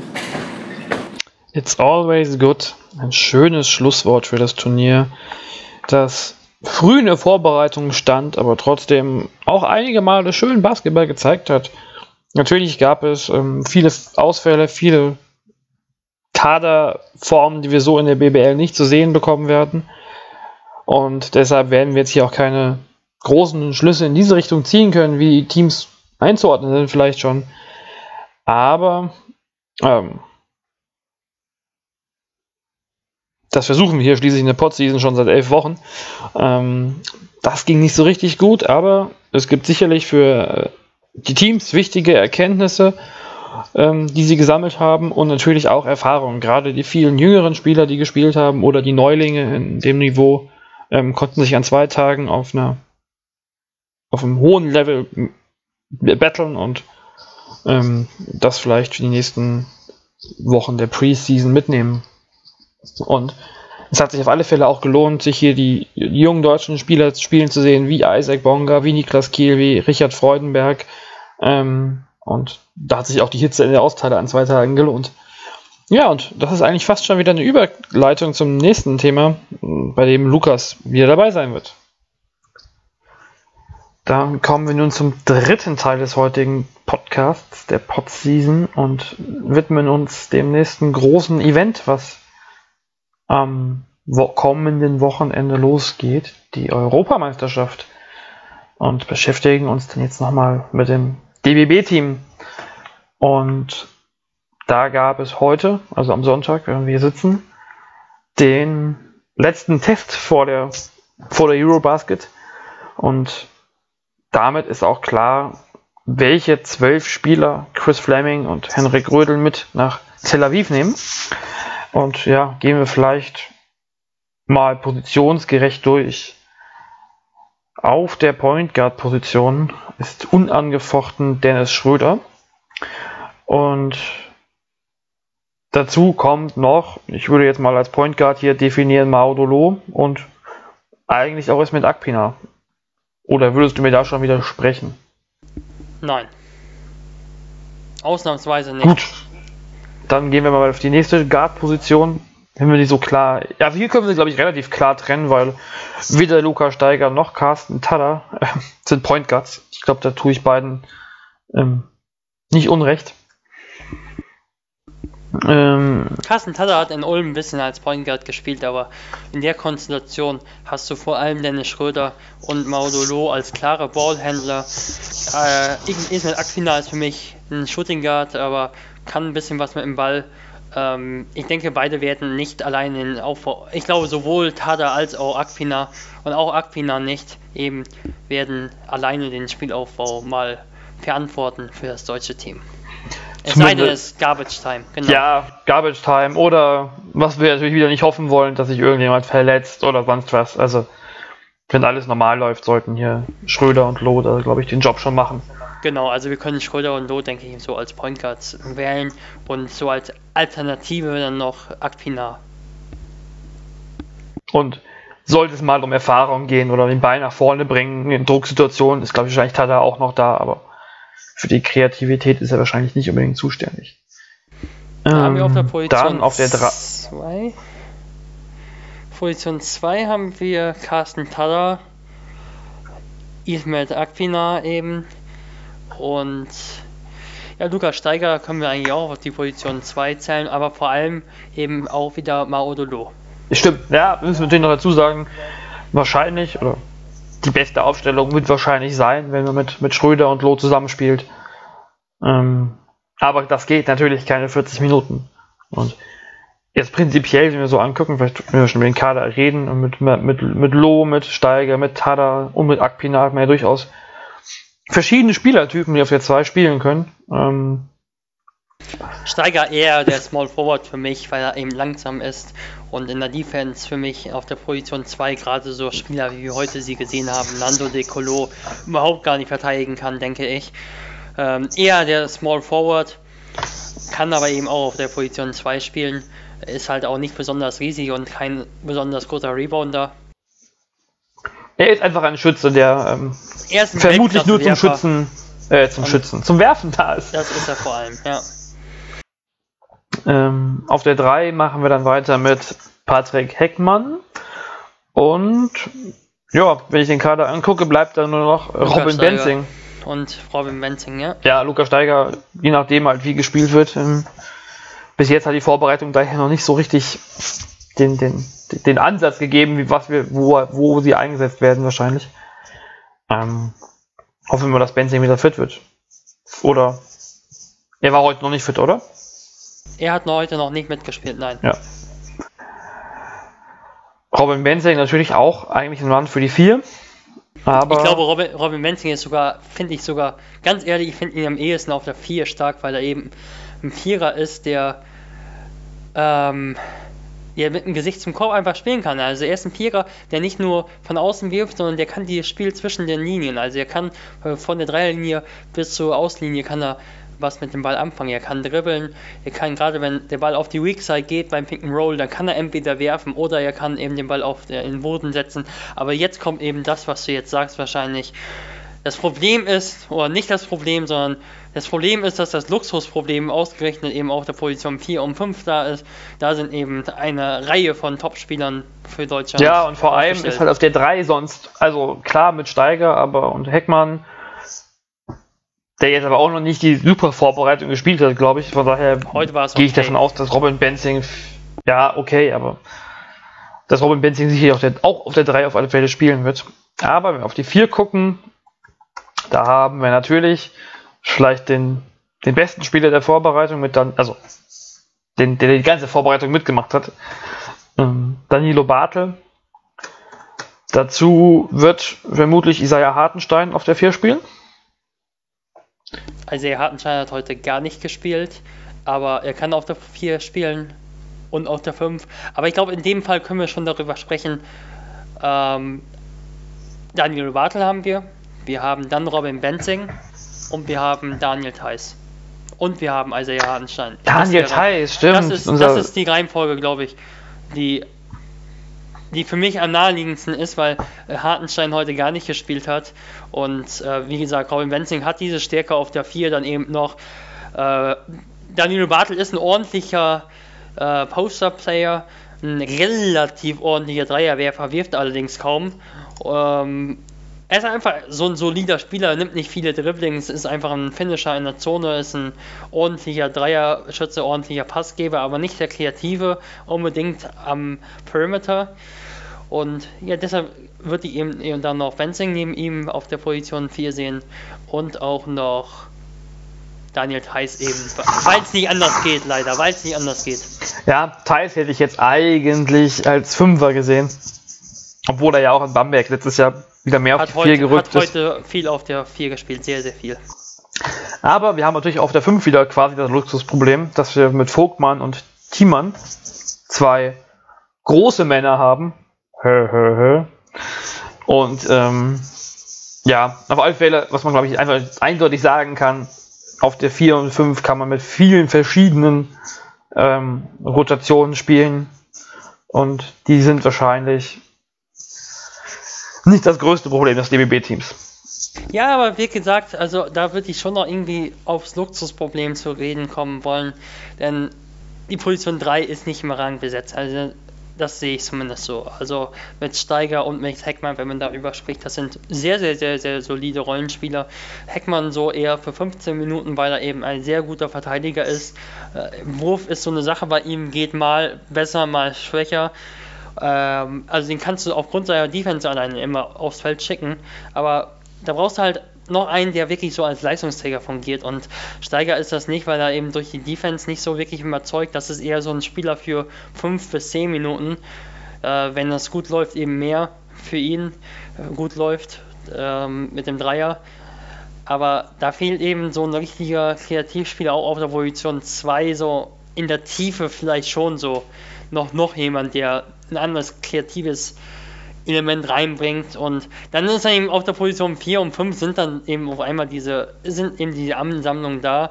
Dann hast du halt einen Vogtmann auf der Position 5, der ein sehr, sehr solider Passgeber ist. Und einen Daniel Theiss, der im Bamberg als Pick-and-Roll-Spieler unglaublich gut war, aber eben nicht, ja, als Vierer so, also beim Deutschland hat das heute dann auch so gespielt. Also wenn Vogtmann und Thais zusammen gespielt haben, dann war eher so Vogtmann sogar der Vierer offensiv. Der stand so der Dreierlinie und Thais war unter dem Korb. Aber Vogtmann ist dann wieder so ein Spieler, der eben nicht das kann, was Robin Benzing kann. Eben an der Dreierlinie spielen und wenn er den Dreier dann eben mal nicht hat, wenn das Closeout kommt, dass er dann eben zum Korb gehen kann. Das kann er eben nicht, weil er einfach langsam ist. Bei allem Respekt. Also der ist schnell für einen Center, aber langsam für einen Flügelspieler. Und wenn Vogtmann und Thais zusammenspielen, dann das, ist das schon nicht unbedingt mega viel Kreativität, wie sie vielleicht da wären, wenn sie, wenn immer nur einer von den beiden äh, spielen würde und eben Robin Benzing auf der 4 spielen würde, äh, als kreativer Vierer.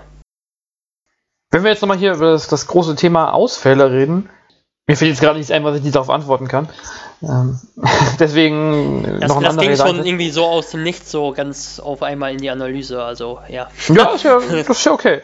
Ähm, wir haben ja den Kader vorgestellt jetzt. Und ähm, das Problem ist ja eigentlich, wenn wir jetzt, klar, bei Schafazik oder so wissen wir gar nicht, warum er nicht dabei ist. Ähm, zumindest weiß ich es nicht. Ähm, aber das Thema Ausfälle betrifft die Kreativität ja gar nicht so schlimm. Es gibt ja kaum einen Guard, der noch für die Nationalmannschaft zur Verfügung steht, aber nicht dabei ist. Ähm, Heiko Schafazik ist zumindest ein ordentlicher Pick'n'Roll-Spieler, ja, natürlich, also, wenn er den Ball gesagt, bekommt. Also kein mega Pick'n'Roll-Spieler vielleicht, äh, der den Aufbau übernimmt. Gegen Ganzfeldpresse hat er schon seine Probleme. Also ist eher so eine, ein anderer Spieler, man nimmt den Aufbau und er wird dann, kommt dann irgendwann im Play in, ins Spiel, sondern als Ausstieg spielt er das Pick and Roll, spielt seine No-Look-Pässe. Das kann er eben. Also das fehlt schon, finde ich. Ja, aber bei ihm ist ja nicht irgendwie, dass jemand, also da gab es ja, ja keine weiß, öffentliche Absage, sondern ja, er wurde einfach nicht nominiert. Mhm. Aber das ist ja wieder auch gut, das ist wieder ein anderes Thema. Ähm, nur prinzipiell ist ja dieses Problem da, dass vielleicht für unsere großen Spieler die Kreativität einfach in den Moment dem Potenzial, was der deutsche Basketball für, die erste Mannschaft hat, einfach nicht richtig da ist. Da kommt dann vielleicht bald so ein Isaac Bonga hinterher, aber ne, der Junge ist noch mega jung, also von daher ist das ähm, noch wirklich Zukunftsmusik und Paul Zipser hat dem Team sehr gut getan, also auf der Position 3. Paul, ja, das, also ist das einfach ein Spieler auch, der, der eben dieses bringen kann, was ich gesagt habe. Also der ist nicht ein Spieler, der sehr solide verteidigt, äh, oder vor allem Dreier wirft, sondern es ist einfach ein Spieler, der kann 10 Rebounds holen. Der ist so kräftig wie ein Power Forward Center, vielleicht sogar, äh, Center sogar im europäischen Basketball. Ähm, einfach von der Kraft her, von der Stabilität her. Ähm, die, aber trotzdem noch so schnell. Also der ist schon immer noch, finde ich, so ein bisschen der introvertierte Typ. Also vielleicht wird er deshalb nicht so 15 Punkte, 9 Rebounds auflegen oder so, aber der wird halt so, der kann halt so 5 Rebounds auflegen, spielt eine solide Verteidigung eben und in der Offense, wenn der Wurf frei ist, dann trifft er ihn auch und ja, der kann halt so 11 Punkte oder 9 Punkte, 5 Rebounds auflegen, grundsolides Spiel machen, aber auf einem anderen Niveau als Patrick Heckmann, also auf einem ganz anderen Niveau nochmal ein sehr grundsolides ja. Spiel machen. Der also, fehlt halt schon. Ohne die ich jetzt hier äh, jetzt ins Wort fallen zu wollen, aber wie gesagt, mir geht es jetzt eher so ein bisschen um die Kreativität und das ist jetzt auch nicht unbedingt, also würde ich jetzt nicht als Paul Zipsers große Stärke bezeichnen, dass Zipser als, als NBA-Spieler und vor allem als NBA-Spieler auf einer Position, die jetzt noch nicht so stark besetzt ist, ähm, einfach weil Patrick Heckmann jetzt nicht unbedingt diese Saison, also ich bin eigentlich, ich mag, ich fand ihn, ich fand ihn richtig stark und ähm, letzte, in der Vorsaison quasi, in der, in, nach Europameisterschaftssaison, aber jetzt in dieser Vor-Europameisterschaftssaison war er ja nicht ganz so gut. Ähm, hat er ja auch selbst der Wurf, eingesehen. Der Wurf ist bei ihm die Sache immer. Also in Boston, im Boston College hat er am Ende auch unter 30 Prozent mal nicht getroffen. Und in Bamberg haben die Gegner von ihm weggeholfen. Er hat die freien Würfe vergeben. Und dann kommt da auch nichts im Korb. Ja. Deswegen ähm, wäre natürlich Paul Zipser ohne Frage, nach dem, was er ja auch in der NBA gezeigt hat, ähm, wirklich eine, eine, wichtige Verpflichtung oder eine wichtige Baustein im Kader gewesen. Jetzt, wenn wir von Ausfällen reden und gerade von NBA-Absagen, vielleicht sogar noch ein Tick wichtiger als Maxi Kleber, wo wir ja gesagt haben, auf der 4 ist ähm, relativ viel Potenzial da. Vielleicht können wir noch mal kurz, ohne jetzt, bevor wir auf das Spiel von gegen Frankreich noch mal ein bisschen zu sprechen kommen oder die Vorbereitung allgemein, wenn du jetzt sagen musstest, was sind jetzt die, was ist die große Stärke des deutschen Teams und was ist die große Schwäche? Also vielleicht nochmal zu, pa zu Patrick Heckmann war es vielleicht übertrieben gesagt, er hat die freien Würfe vergeben, also er hat schon ganz ordentlich getroffen, aber halt nicht so wie in der Saison zuvor. Ähm, Stärken und Schwächen. Also Stärke Dennis Schröder, ganz klar. Er ist ein Spieler. Ähm, wir können über Alexei schwärmen. Wir können schwärmen über Milos Theodosic. Wir können schwärmen über all diese Spieler, die uns in der Euroleague oder in der, im Eurocup Freude machen. Aber Dennis Schröder kommt da aufs Spielfeld und der schlägt die einfach im 1 gegen 1. Also er schlägt die einfach im 1 gegen 1 und die anderen spielen dann schönes Pick and Roll und so, da wird der Ball schön kombiniert etc. Aber ganz ehrlich, es ist egal, wenn du einen Dennis Schröder hast und der kann es im 1 gegen 1 richten, dann richtet er es im 1 gegen 1. Und das kann er eben auch heute gegen Frankreich. Das Spiel war klar für mich, was die Spielanlage betrifft, Zusammenspiel. Äh, Chris Fleming hat auch darüber gesprochen, wie weit Deutschland durch viele Ungereimtheiten äh, zurückgeworfen wurde. Das Spiel war von der Spielanlage ganz klar für Frankreich, Frankreich aber trotzdem waren es immer nur so 11, 12 Punkte für äh, Deutschland. Das lag auch an Dennis Schröder. Ähm, dann denke ich, also die Kreativität von Dennis Schröder, ähm, dann ebenso das Zusammenspiel vielleicht von den großen Spielern ist schon in manchen Konstellationen wirklich sehr ansprechend. Also äh, Vogtmann als solider Passgeber, Bartel als äh, Low-Post-Spieler auf der 4. Also die beiden können sich sogar abwechseln. Also Vogtmann kann unten im Post spielen, auch wenn ich ihn nicht für einen super Post-Spieler halte. Bisschen nicht ganz so beweglich, aber schon ordentlich. Die beiden können so gut zusammenspielen. Auch Isaiah Hartenstein hat sich als solider Passgeber auf der 4 erwiesen. Dann haben wir Robin Benzing eben noch als anderen Spielertypen. Also ich glaube, die haben die deutsche Mannschaft hat wirklich viele verschiedene Spielertypen auf der Position 4 und 5, die auch zusammenspielen können. Also ich glaube, im vierten Viertel haben wir es auch ganz gut gesehen, wie Bartel und Vogtmann sich auch gegenseitig bedienen können oder Ansätze davon das ist, denke ich, eine weitere Stärke. Dann ist noch eine Stärke, dass Deutschland ja schon zumindest ein paar wirklich gute Werfer hat. Also ein paar. Nicht unbedingt extrem gute Werfer, aber Dennis Schröter ist ein passabler Werfer. Wenn er Verteidiger nah dran ist, dann ist er kein unbedingt guter Werfer, aber der Gegner lässt ihn eben Platz. Wenn er einen freien Wurf hat, dann kann er den treffen. Maudolo kann aus dem Dribbling kreieren. Gefällt mir aber nicht immer so gut, was er macht. Ähm, dann äh, Lukas Steiger ist ein Weltklasse-Werfer. Äh, wenn er eben aufs Feld kommt, dann kann er sofort den Dreier treffen. Robin Wenzing ist ein sehr solider Werfer äh, Ben Singh, dann Patrick Heckmann kann auch mal einen Wurf treffen. Wie gesagt, äh, ihm ist das so ein bisschen Formsache. Mal ist, solider, ist ein solider Werfer, aber nicht immer halt. Dann Danilo Bartel mal so, mal so, aber Vogtmann und Thais dann wieder als große Spieler durchaus in der Lage, den Wurf zu treffen. Also ich glaube, so einen absoluten Top-Werfer neben Lukas Steiger hat Deutschland nicht, aber sie haben schon auf allen Positionen haben sie eben Werfer auch Spiele, die man, die man respektieren kann. muss zumindest. Mhm. Fällt dir sonst noch eine Stärke auf? Also das sind so die drei Stärken, um zusammenzufassen. Also Dennis Schröder, dann das Zusammenspiel auf vier und fünf Spielertypen, dann äh, und der Dreipunktwurf durchaus. Das klang jetzt so Stärke? gut. Siehst du noch eine Stärke? Also vereinzeln kann man natürlich noch, denke ich, auch Verteidiger äh, eingehen. Ja, aber dann sind wir, glaube ich, auf Euro League bzw. Europameisterschaftsniveau. Weiß nicht mehr, ob wir bei den Verteidigern wirklich von der Stärke reden. Naja, von der grundsätzlichen Verteidigung nicht. Das war absoluter Mist heute teilweise. Äh, aber ich meine jetzt so ganz einzelne Verteidiger, meine ich jetzt so. Also, ja, also so, wir, wir können jetzt davon so reden, sagen, dass ein Carsten Tatter oder sowas, ja, genau. Ja, aber, aber, aber also ich finde, dass schon mal nicht mehr von der Stärke reden kann, wenn es nur ein, wenn ein Spieler gut verteidigen kann. Ja. Finde ich schon wieder ein bisschen schwierig. Dann aber klar, dass Carsten Tatter ein guter Verteidiger ist, möchte ich nicht in Zweifel stellen. Aber Dennis Schröder auch potenziell zumindest ein schneller Verteidiger. Also absolut. Kann nicht an beiden Enden des Spielfelds überragend äh, spielen. Aber ganz ehrlich, eigentlich müssen wir Dennis Schröder irgendwie ganz anders betrachten als alle anderen. Also er ist einfach so ein Superstar in diesem Team. Äh, aber eigentlich, eigentlich könnten wir da auch noch so richtig hart auch teilweise kritisieren, was er in der Defense macht, äh, wann er mal nicht den Pass spielt oder wann nicht. Aber das will ich einfach eigentlich nicht machen. Denn der ist einfach so super und bei dem ist es einfach so eine Kritik auf hohem Niveau. Also deshalb kann ich jetzt nicht einfach so sagen, oh, der Schröder, der hat heute den Pass und den Pass nicht gespielt. Also, ja. Also Dann sind wir natürlich so ja wirklich auf, auf einem, ja, auf einem, auf einem Level, wo man vielleicht auch nicht hin muss. Also, aber vielleicht. Ähm, Darüber würde ich gerne reden.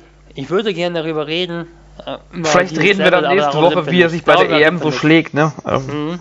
Vielleicht können wir dann, haben wir da ein bisschen mehr Anzeichen, wenn es wirklich um was geht. Bisher äh, war ja auch einfach nur eine Vorbereitung, die man eigentlich vergessen kann. Aber ähm, wenn wir schon von Dennis Schröder reden, würde ich jetzt vielleicht sogar mit einer, mit einer Schwäche anfangen. Ähm, weil eigentlich wollte ich nur eine Stärke und eine Schwäche von dir hören, aber gut.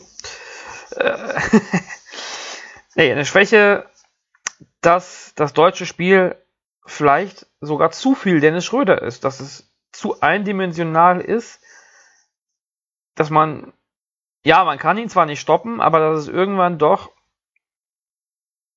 was ist, wenn er nicht auf dem Feld ist? Vor allem, bei allem Respekt vor Maudolo, da gab es schon durchaus optischen Unterschied. Und ja, vielleicht ist das Ganze zu wie eigentlich leider schon seit vielen Jahren, zu Superstar zentriert und ja. Aber vielleicht hast du noch ein paar fundiertere Schwächen gefunden. Also ich denke, dass die Dominanz von Dennis Schröder schon ein gewisser Faktor sein kann. Aber das ist eben das, worüber ich gerne reden würde. Also erstmal, dass wir einfach es für selbstverständlich fast halten. Also Leider ist es in der Öffentlichkeit nicht selbstverständlich, habe ich den Eindruck. Und das finde ich schade. Also, Dennis Schröder ist so ein super Individualist, der auch das Team, finde ich, besser macht. Der einfach mit seiner Spielweise das Beste fürs Team macht. Dann aber würde ich gerne schon darüber reden, irgendwie, wenn dann alle irgendwie dabei sind. Also so Kleber, Zipser, vielleicht Dirk Nowitzki, ja, die Karriere ist beendet, aber das, das werden wir jetzt nicht mehr sehen. Aber das wäre natürlich so der Traum, wenn jetzt dieses Jahr so alle Top-Spieler so vereint sind. Aber dann würde ich gerne darüber reden, wie ein Dennis wenn es und das einzige Problem so ist, dass ein Dennis Schröder mit all seiner Klasse zu viel mit dem Ball macht. Also das wäre dann so ein absolut riesiges Problem. Aber das sehe ich, das sehe ich eben jetzt nicht so, dass er das Team so schwächt mit seiner Art. Also ich eigentlich überhaupt gar nicht sehe ich das eben. Also wenn, dann so ein bisschen vielleicht, dass Maodolo, der schon von seinem Spielstil her eher so auch mit dem Ball spielt, so ein bisschen vielleicht gehemmt wird. Also heute habe ich das auch so ein bisschen, meine ich, so beobachtet. Also der hat dann den Ball mal bekommen dann von Dennis Schröder und hat dann so einen relativ unmotivierten Wurf genommen. Aber sind wir mal ganz ehrlich, Mautolo hat auch ganz wenige Spiele für Bamberg bestimmt in, in der Euroleague und in der BBL. Also äh, er war deshalb, Rookie, er war Rookie in, in europäischen, genau. europäischen Basketball. Also.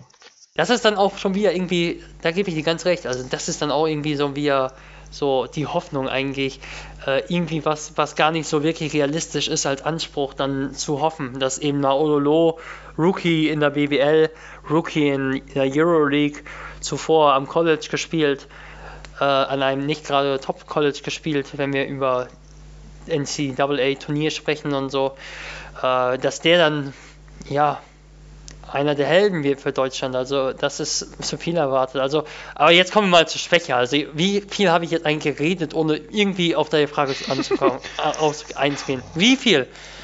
Ich habe also, mitgestoppt. Also Schwäche ich denke, Defense können wir durchaus als Schwäche mal nennen. Also heute, das war echt teilweise mies und das geht auch wieder darauf zurück, was ich gerade gesagt habe. Und da hat Chris Fleming einfach recht. Einfach die Vorbereitung, die war nicht gut. Da ist ein Thais nochmal nach Hause, nach, nach Boston geflogen. Das war da nicht hilfreich fürs Team. Ja, genau. Und dann waren äh, Johannes Vogtmann verletzt und wenn du diese Mechanismen der Defense nicht einnimmst, dann sind sie nicht da. Und dann das, sieht das aus wie heute teilweise. Die äh, Rotation, ja, das ist irgendwie so eine Floskel auch. Die Rotation stimmt nicht. Also ich, stimmt eigentlich fast gar nichts, fand ich einfach. Und äh, dann aber hat die Mannschaft durchaus den Einsatz dann hat die Mannschaft einfach durch den Einsatz härter verteidigt, bevor Plays gelaufen wurden von Frankreich.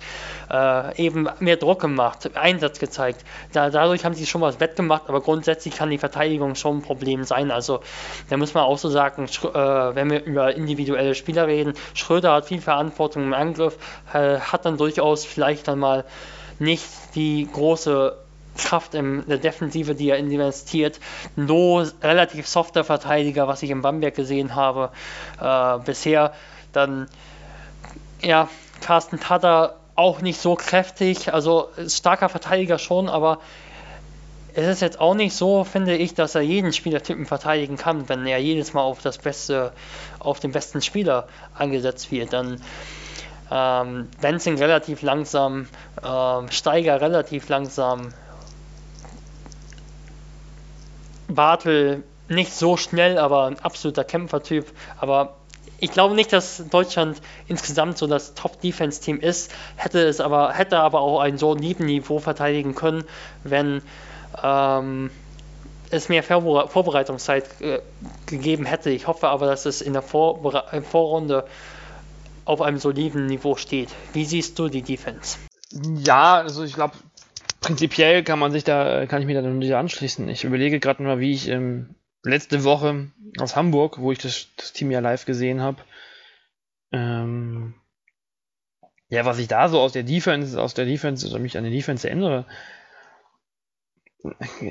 ganz ehrlich, war da nicht viel, was man irgendwie, was ich mich irgendwie erinnern würde, weil es einfach so wertlos war, das Spiel, weil einfach irgendwie ja, es wirkt nicht, als wäre die Nationalmannschaft auf dem, auf dem Platz. Und ähm, ich glaube, ich glaube, dass es einfach auch einfach die Physis ist. Also zum Beispiel ja. High-Low-Pässe zu verhindern, einfach durch harte Deny-Verteidigung. Das war gegen Serbien ein Thema, war heute in der ersten Halbzeit ein Thema gegen Frankreich. Diese Härte und da schließt sich das vielleicht daran so ein bisschen, schließt sich das an, dass eben viele Spieler nur Rollenspieler sind, auch wenn sie Verteidiger sind. Viele Teams haben dann neben den deutschen Spielern dann doch nochmal einen Verteidiger, der deutlich besser ist als der Deutsche. Denn das ist dann ist einfach so. Also zum Beispiel, wenn ich jetzt einfach mal in äh, Bamberg schaue, da ist Nicolo Melli, der einfach dominiert von seiner Physis her, der einfach so ein gut ausgebildeter Verteidiger ist und ja, da, da, gehen wir natürlich jetzt viel zu weit, wenn wir darüber sprechen, warum es in Deutschland nicht so die Breite an Talenten gibt. Die ist, das ist schon deutlich besser geworden, aber äh, die ist eben ja, durch das Ausfälle. Ist ein tiefes, tiefes, tiefes Thema. Durch Ausfälle bedingt dann auch noch und alles, aber die haben eben, ich, die haben eben, deutsche Spieler, die haben nicht so, die jetzt da sind, in der Breite, haben nicht alle so die, den mega ist, finde ich, in der Verteidigung. Das hat nicht, nichts mit Einstellung zu tun, sondern mit, oder doch, vielleicht schon, schon aber nicht mit, nichts mit Absicht zu tun, sondern einfach mit ja, Grundmentalität hart zu spielen. Und das hat eben was mit der Rollenspielermentalität vieler Spieler zu tun. Ich glaube, ich weiß, was du meinst. Ähm. dann hoffe ich mal, dass ihr da draußen Zum Beispiel Branko Lasic meint. spielt nicht, Branko Lasic spielt nicht in, äh, bei Deutschland, also der über das ganze Feld hart verteidigt, dann äh, spielt nicht in Deutschland ein Spieler wie äh, selbst äh, Vasili Micic, äh, der in, bei, bei Bayern nicht als Verteidiger aufgefallen ist, sehr, sehr harter Verteidiger geworden inzwischen. Stefan Jovic, nicht unbedingt schnell, aber wirklich hat so eine Aura, äh, den Gegner wirklich ähm, hart zu verteidigen. Ähm, ja, also so, die Härte in der Verteidigung ist für mich ein Thema. Absolut. Also wie gesagt, das war, glaube ich, was, was man so prinzipiell aus dem Serbien-Spiel ja wirklich lernen konnte. Und aus dem Polen-Spiel auch, das habe ich ja nicht Danilo gesehen. Bartel ist da, finde ich zum Beispiel ein positives Gegenbeispiel. Ja, das ist also erstmal um meinen Satz zu Ende zu bringen. Entschuldigung. Ähm, ja, ja, kein Problem. Ähm, dass die Härte halt einfach da war. Also die Serben haben die Deutschen überrannt quasi. Die haben sie platt gemacht. Daher, also ich, möchte jetzt nicht zu martialische Wörter nehmen, aber ja, es war halt schon echt hart. Beziehungsweise die deutsche Mannschaft war nicht hart genug. Und ja, sicherlich Danilo Bartel ist, ähm, ich weiß nicht, ob es jetzt nur am Aussehen liegt oder so direkt schon, aber ist ja jemand, dem man, dem man irgendwie dieses ähm, zutraut, dass er, er hart spielen kann. Aber ich habe jetzt zum Beispiel heute, ähm, ich weiß, Göttingen gegen Bonn, das Spiel war richtig hart. Also das war für ein Vorbereitungsspiel, das habe ich glaube ich noch nie so erlebt. Die haben wirklich sich nichts geschenkt. Aber sowas habe ich von der Nationalmannschaft nicht gesehen. Also, ich habe jetzt nicht so viele Testspiele mitgesehen. Es waren ja nicht so viele, aber ich gehe jetzt auch mal nicht davon aus, dass sie so eine Härte an den Tag legen werden, während die Europameisterschaft läuft. Und, ja. Am Ende müssen wir aber, aber- glaube ich, auch einfach sagen, ähm, um jetzt mal hier noch ein bisschen weiterzukommen, dass das ähm, Talent halt bei manchen Spielern oder bei einigen Spielern halt einfach begrenzt ist. Dann ist es, also bei allen Spielern ist es ist die, ist die Erfahrung oder die Härte oder die, die Härte durch die Erfahrung noch nicht da. Und bei anderen ist halt auch ein bisschen das Talent ein bisschen begrenzt. Obwohl, naja, wenn ich jetzt durchgucke, ja, vielleicht sind das Steiger, Tada offensiv, aber nee, Doret ist ja aussortiert. Akpina ist ja wohl, ist ja noch ein Talent, da fehlt auf alle Fälle die Erfahrung. Ja, eigentlich stimmt eigentlich. Talent ist, glaube ich, nicht unbedingt das Problem in der Mannschaft. Ich ziehe meine Aussage sofort zurück. Sagen wir einfach aktuell, den aktuellen spielerischen Stand. Machen wir das so. Und Ich glaube, ich glaube, das kann man dann auch wirklich so sagen. vielleicht, wenn wir jetzt, eh, gut, wenn wir jetzt Talent jetzt mit ähm, anderen Teams wie Spanien oder so vergleichen, dann ist halt auch, also gefühlt ist da halt weniger Talent vorhanden, aber das ist auch wieder, also ist ja nichts, das man quantitativ messen kann, von daher sprechen wir über Dinge, über die wir, die wir wirklich beurteilen, die man, die man gut beurteilen kann, wie zum Beispiel das Spiel gegen Frankreich. Wir können ja den Kader auch da mal dran ein bisschen weiterentwickeln. Ich äh, war ja, wie gesagt, ähm, in Gießen in der Halle. Ich konnte mir das Spiel aus Berlin leider nicht angucken. Wie war's denn? Das, was ich zu, gelesen habe, war ja nicht so gut. Die Statistiken sehen jetzt gar nicht so schlimm aus. Ähm, ja. Hatte, fand ich so ein bisschen was vom Pokalspiel, so DFB-Pokal, erste Runde, Drittligaspiel gegen Erstligisten. Ähm, Frankreich, erste Halbzeit, ganz dominant, konnte alles machen quasi äh, in der Offensive. Hatte auch defensiv Probleme, Deutschland zu halten. Also das muss man schon so sagen, finde ich. Äh, Dennis Schröder hat immer wieder einen Weg zum Korb gefunden. Ähm, ich glaube, darüber werden wir jetzt noch wochenlang reden. Hoffentlich wochenlang, denn die EM ist jetzt auch nicht so lang. Aber Dennis Schröder war eben nicht wieder mal nicht zu halten. Aber Frankreich hat in der Offense über diese High-Lows oft Situationen kreiert. Na- Nando De Colo war kaum zu stoppen.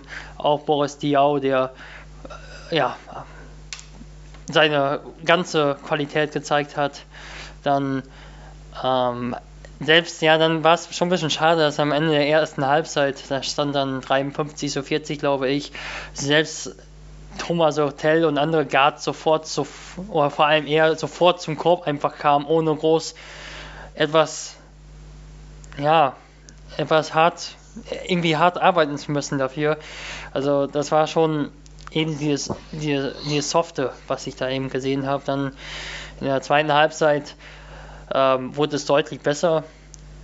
Nicht nur der Schröder hat dann was gemacht, also die Defense wurde ein bisschen besser, es wurde früher einfach härter verteidigt, ähm, früher Druck gemacht. Sehr positiv fand ich das dann. äh, offensiv ordentliches Zusammenspiel Bartel und Vogtmann, das sich etabliert hat. Auch ohne Schröder wurde dann durchaus solide gespielt. Ich fände mal das Plus-Minus von Schröder interessant. Ich habe das jetzt gar, gar nicht auf der Agenda, aber kann mir sogar vorstellen, dass das gar nicht mal so viel besser war als, oder wenn überhaupt besser war als bei anderen. Also da hat sich dann schon in der zweiten Halbzeit mal eine echt solide Phase gezeigt. Hast du da Informationen? Ich habe zu? die Statistiken vor mir. Ich kann sich, ich kann dich, äh, kann dir da in den Rücken fallen. Es ist schon, also schon eins der besseren. Ähm, es sind minus zwei bei ihm. Ja, das, okay. Ansonsten sind da noch, ähm, also positiv ist bei ist also ganz überraschend, äh, für mich jetzt gerade, wenn man so guckt, ist mit Akpina hat plus 10.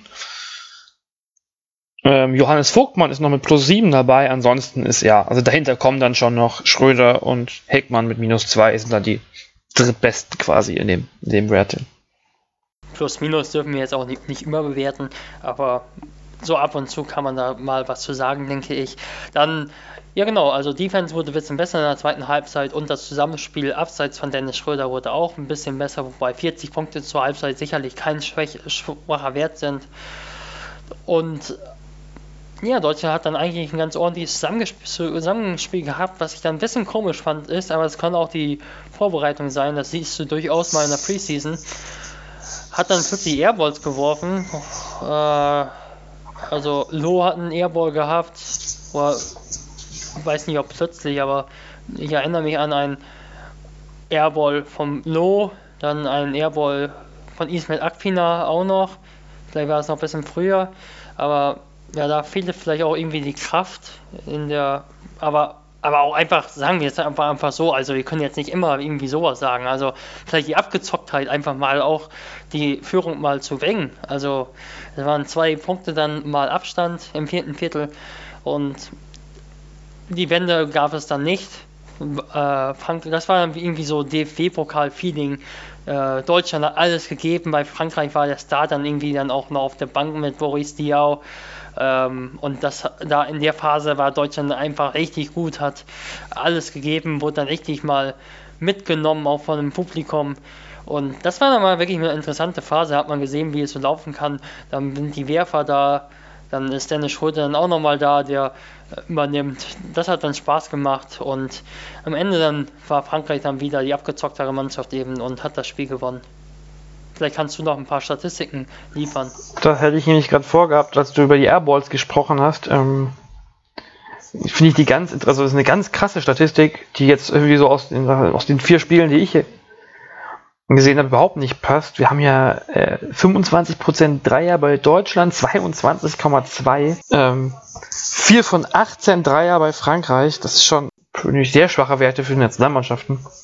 Mhm. Gut, man spielt auch gegen Gegner, aber aber dafür sind die Freiwürfe halt echt stark. Also von den äh, 37 Freiwürfen, die es gab, sind zwei daneben gegangen. Jeweils, äh, ich nenne jetzt einfach die Schuldigen, Johannes Vogtmann und Nando De Colo haben die perfekte Quote für das Spiel zerstört.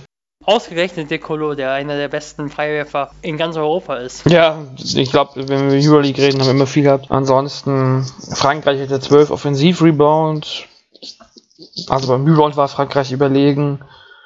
Ja, Turnover nicht, nicht signifikant, Assists nicht signifikant. Schröder 23 Punkte. Ähm, die, dann die Colo bei Frankreich mit 20 Punkten Topscorer. Und bei Frankreich ja wirklich, wenn man sich die, die Einsatzzeiten anguckt, sieht das sehr ausgeglichen aus bei Deutschland. Bisschen, bisschen, bisschen, bisschen tendenzieller nach, nach also sieht man schon mehr, aber ja, auch nicht wirklich. Ja, Statistiken finde ich jetzt nicht sehr, nicht sehr aussagekräftig eigentlich. Also ein paar Punkte vielleicht noch. Also Frankreich hat mit 0 von 10 Dreiern begonnen und hat noch einmal fast jeden Dreier getroffen, äh, als es drauf ankam. Ähm, also wie er mal einen Hebel dann einfach so umgelegt, ganz locker. Vorher 0 von 10 getroffen, dann auf einmal irgendwie 3 von 4 oder so. Ähm, ja, das fehlt mir eben bei Deutschland irgendwie, dass man so das Gefühl hat. Aber das ist jetzt auch völlig unüberraschend, muss ich ganz ehrlich sagen. Also ich weiß, da wird, wird es viel Kritik geben, wenn dann, oder da gibt es vielleicht schon viel Kritik, wenn dann Spiele nicht klar bestimmt werden oder irgendwie sowas. Ähm, aber du musst halt diese ganzen Geschichten einfach, die es jetzt um die Nationalmannschaft gab, die kannst du nicht vergessen. Also, dass der Vogtmann auf den, das ist einfach so, das klingt jetzt lächerlich, aber auf den alle so gewartet haben als einen der Helden, dass der dann eben verletzt ist, dann Robin Benzing ist verletzt, der ist schon richtig, hat sich richtig in so eine Rolle äh, reingefuchst, dann reingefuchst. Ja, Robin Benzing war gesagt, auch, also ja. mit einer der stärksten Spieler, ne? bis er sich verletzt hat. Genau. Und dann auch Tanin Theis, der noch gegangen ist. Also da muss ich dann ganz ehrlich auch den Trainer mal in Schutz nehmen. Also der, der Bundestrainerjob ist einer der undankbarsten in den vergangenen Jahren. Also da kommst du einfach nicht in ein gutes Image. Du hast halt irgendwie noch im Kopf, ähm, wie Dirk Nowitzki und Co. damals immer als Team aufgetreten sind. Das sagen ja auch die Nationalspieler auch immer selbst. Äh, Demand Green auch. Äh, ich weiß nicht, ob Joe Her Herbert das, Joe Herbert das auch war, aber du hast das halt immer noch im Kopf und es kommt einfach null auf. Es kommt einfach null auf seit Jahren.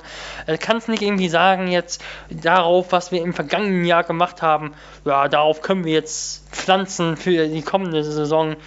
Nein, das geht einfach nicht. Du bist einfach immer wieder neu dabei. Du hast immer wieder neue, du fängst immer wieder neu an.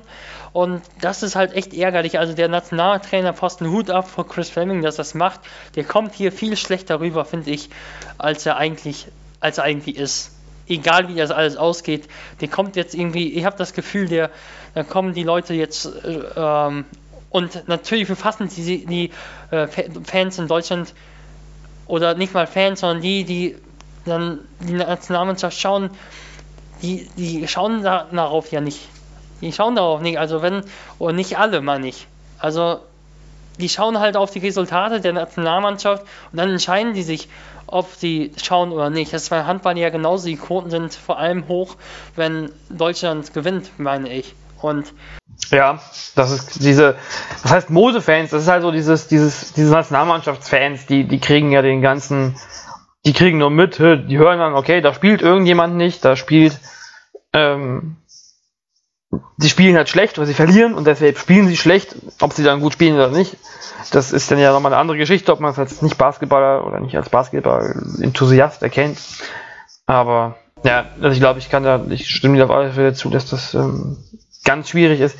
Wobei ich mich halt auch frage, was natürlich jetzt nicht am Bundestrainer unbedingt liegen muss, aber auch allgemein an dem am, am DBB, wenn ich mir diese Vorbereitungen angucke, man weiß, man wusste, dass ein Daniel Theiss viel fehlt, man weiß, dass, gut, die Verletzung war natürlich nicht einzuplanen, aber jetzt zwischen Hamburg, am, am Sonntag war das, das dritte Spiel in, in Supercup in Hamburg und danach, wenn ich das richtig mitgekriegt habe, waren es wieder zwei Tage frei. Dann haben sie dreimal oder viermal trainiert und danach war wieder das Spiel und jetzt ist fast schon EM. Also gefühlt haben die, da gab es einfach sau wenig Trainingstage dieses Jahr. Ich ähm, habe jetzt nicht mitgezählt und keine Statistik geführt im Vergleich zu letztem Jahr, aber für mich wirkt es so, als hätten die viel, viel weniger trainiert oder zusammen trainiert als in anderen Jahren nachdem es letztes Jahr ja relativ früh war, wo ich auch meinte, na, vielleicht war es dann so ein bisschen Lagerkoller oder es war einfach zu viel, dass es halt ein zu langer Spannungsaufbau war. Aber also gefühlt, wenn das Team am ähm, Donnerstag gegen die Ukraine spielt, spielen sie zum ersten Mal wirklich mit dem Team, das, das dann schon das Spiel spielt. Ähm, das ist schon richtig, also finde ich eine ganz unoptimale Vorbereitung um nicht äh, das Ganze noch härter auszudrücken. Und klar, mit den Verletzungen, die dazu kamen, ist richtig blöd gelaufen, aber ich weiß nicht, ob das nicht einfach zu wenig war und man das Team auch nicht, was du eben meintest, was man über Jahre aufbauen konnte, was man diesmal sogar dann gar nicht in diesem, ich nenne es fast schon Nationalmannschaftsfenster, äh, machen konnte. Aber gut. Ich glaube, über die Vorbereitung war einfach echt schlecht. Trotzdem müssen wir jetzt irgendwie ja, weitermachen. Dann kommen wir jetzt mal zur deutschen Gruppe und da geht es ja gleich am Donnerstag los gegen die Ukraine, wie eben schon mal angesprochen. Und dann gucken wir uns doch vielleicht mal den ukrainischen Kader einfach an. Und ja, wenn ich jetzt den ukrainischen Kader mir angucke, fällt mir auf, ich kenne keinen einzigen Spieler. Wie geht's dir? Mir geht's nicht anders. Also in den vergangenen Jahren hat äh, Ukraine durchaus mal auf sich aufmerksam gemacht. Äh, wenn ich so an Pu Jeter denke, an äh, Sergei Gladier, äh, Kravtsov, haben durchaus ein paar ordentliche Spieler gehabt, dann bei der EM 2013 erfolgreich gewesen. Aber in diesem Jahr ist es anders. Also mir sagt bei dem aktuellen Kader auch einfach niemand etwas. Und wenn man sich die, die Teams anguckt, dann ist es jetzt auch nicht so, also es ist immer schwierig, über Teams, äh, über Ligen zu, oder über, etwa nur von den Ligen über die, auf die Spieler zu urteilen, aber es sind auch alles relativ unbekannte oder unbedeutende Ligen dabei. Hier ist mal einer bei einem litauischen Team.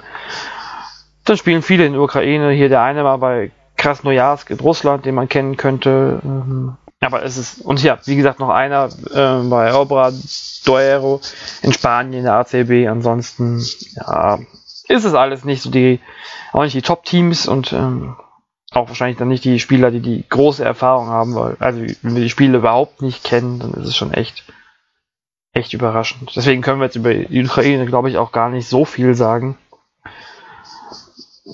um über Stärken und Schwächen zu reden, oder? Also, Nein. Vielleicht ist so ihre, vielleicht können wir daraus aber eine Stärke ableiten. Ähm, ich weiß nicht, wie viele deutsche Basketballbund und seine Trainer über die Ukraine wissen. Ähm, vielleicht ist die Unbekanntheit so ein bisschen die Stärke und ja. Die Vorbereitung, kurz darauf noch ein Wort. Ähm, die lief gemischt, es gab ein paar gute Ergebnisse hier, es gab auch schlechte Ergebnisse. Ist halt Vorbereitung, die helfen uns wahrscheinlich auch nicht wirklich weiter, wenn wir uns ähm, ein Bild von der Ukraine basteln wollen. Und ich glaube, wir können wirklich sagen, ohne jetzt das Team wirklich zu kennen, das ist ein Gegner, den man einfach schlagen muss und die deutsche Mannschaft einfach auch durchaus gute Chancen haben sollte, sie zu schlagen. Ja, also ich glaube, da gibt es keine zwei Meinungen. Also selbst wenn wir die Spieler nicht groß kennen, wenn Deutschland in dieser Gruppe verstehen möchte, dann ist die Ukraine eine Mannschaft, gegen die gewonnen werden sollte. Dann geht es am Samstag direkt nach einem Tag Pause ähm, mit dem Spiel gegen Georgien weiter und das ist dann schon ja schon irgendwie ein anderes Level von Spielern. Da haben wir Spieler wie Michael Dixon, die bei Straßburg spielen. Da haben wir Sasa Pachulia, der bei den Golden State Warriors gerade Meister geworden ist vor ein paar Monaten mittlerweile ja auch schon. Da ist Georgi Schemalini, ein 2,17 Meter Center, der bei Unicaja spielt in, in Spanien. Da ist Manusha Markjoschwili, der beim MBC vor mittlerweile wahrscheinlich fast zwölf Jahren oder ja, 12, 13 Jahre sogar schon her, ähm, als ganz junger Spieler gespielt hat und damals ähm, den, den, den, europäischen Wettbewerb, den der MBC gewonnen hat, gewonnen hat. Ähm, wir haben Tornike Schengeila, einen ehemaligen NBA-Spieler, der bei den Bulls war unter anderem und jetzt bei Baskonia mit ähm, Johannes Vogtmann zusammenspielt. Wir haben auch uns einfach noch einen bekannten Namen aus der BBL, vielleicht aus vor ein paar Jahren zu nennen, Georgi Gamkrelice, der beim MEC auch war und bei Gießen. Äh, ja, was ist denn so hier noch irgendein Spieler vergessen, Lukas, den ich hier gerade nicht genannt habe, der wichtig oder der wahrscheinlich wichtig ist? Also die habe ich auch so auf meiner Liste, also die Spieler. Ich glaube, dass Georgien gute individuelle Spieler hat, gerade auf den großen Positionen. Also äh, Sasa Pasudi mein, mag vielleicht nicht der schnellste Spieler sein, ist vielleicht in der Pick-and-Roll-Verteidigung jemand, der vielleicht Probleme hat, wenn Dennis Schröder da. Gut, da hat vielleicht jeder Probleme, aber äh, er vielleicht ganz besonders. Ne? Ja, hoffen wir es. Und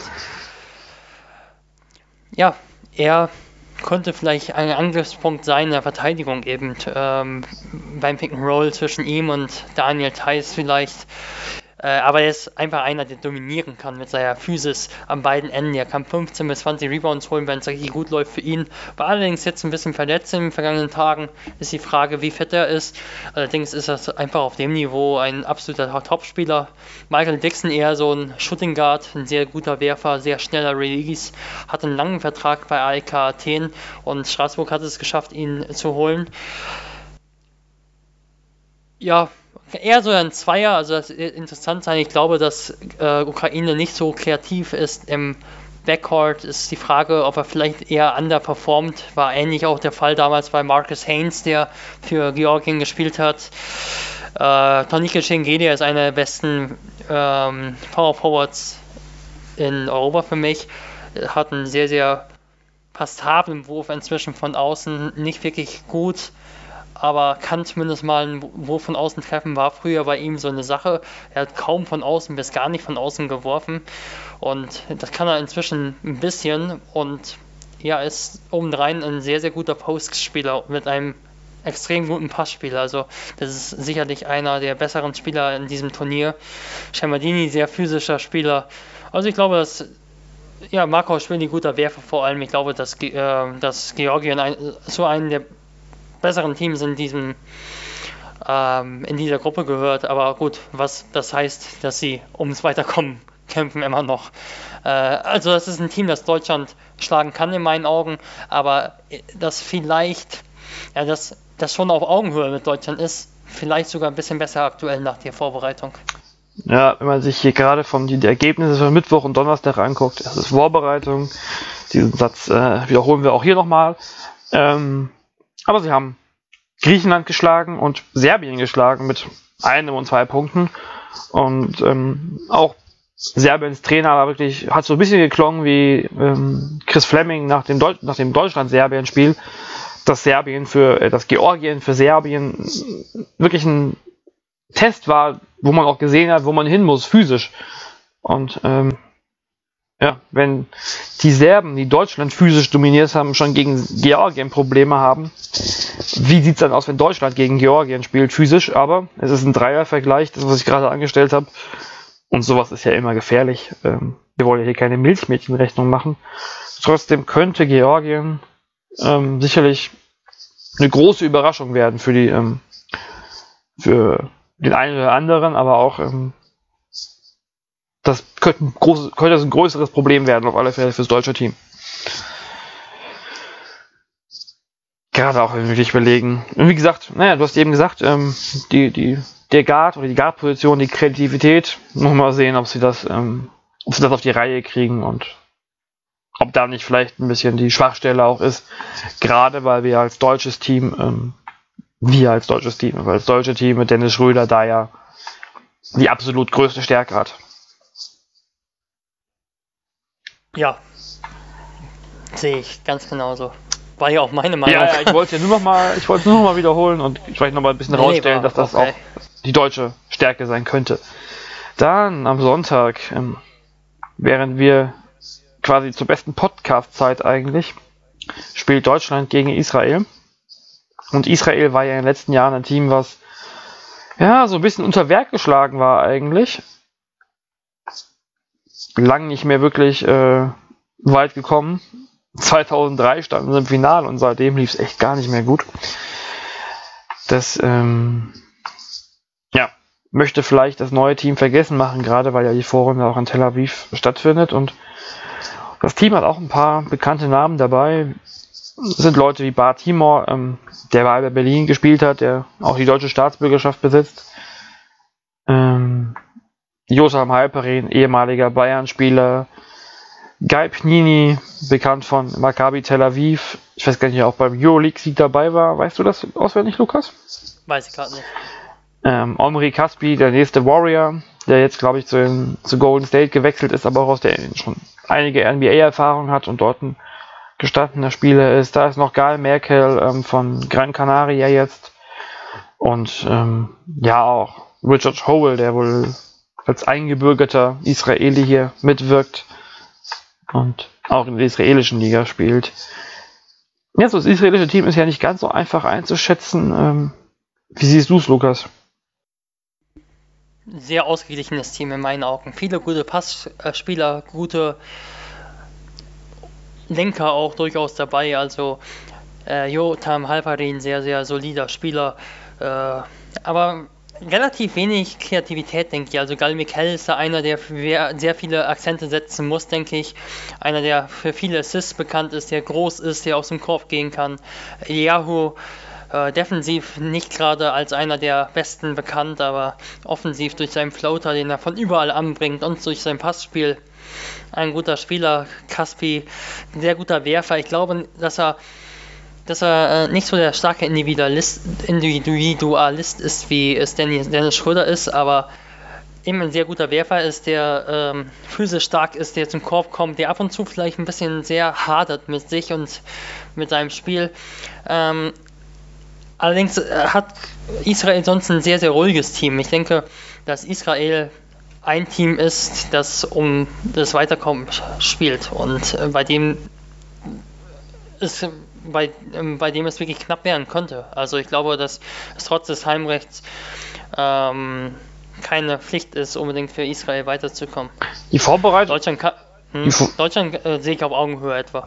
Die Vorbereitung nicht bei Israel, aber erstaunlich gut. Also wir haben fast nur gewonnen.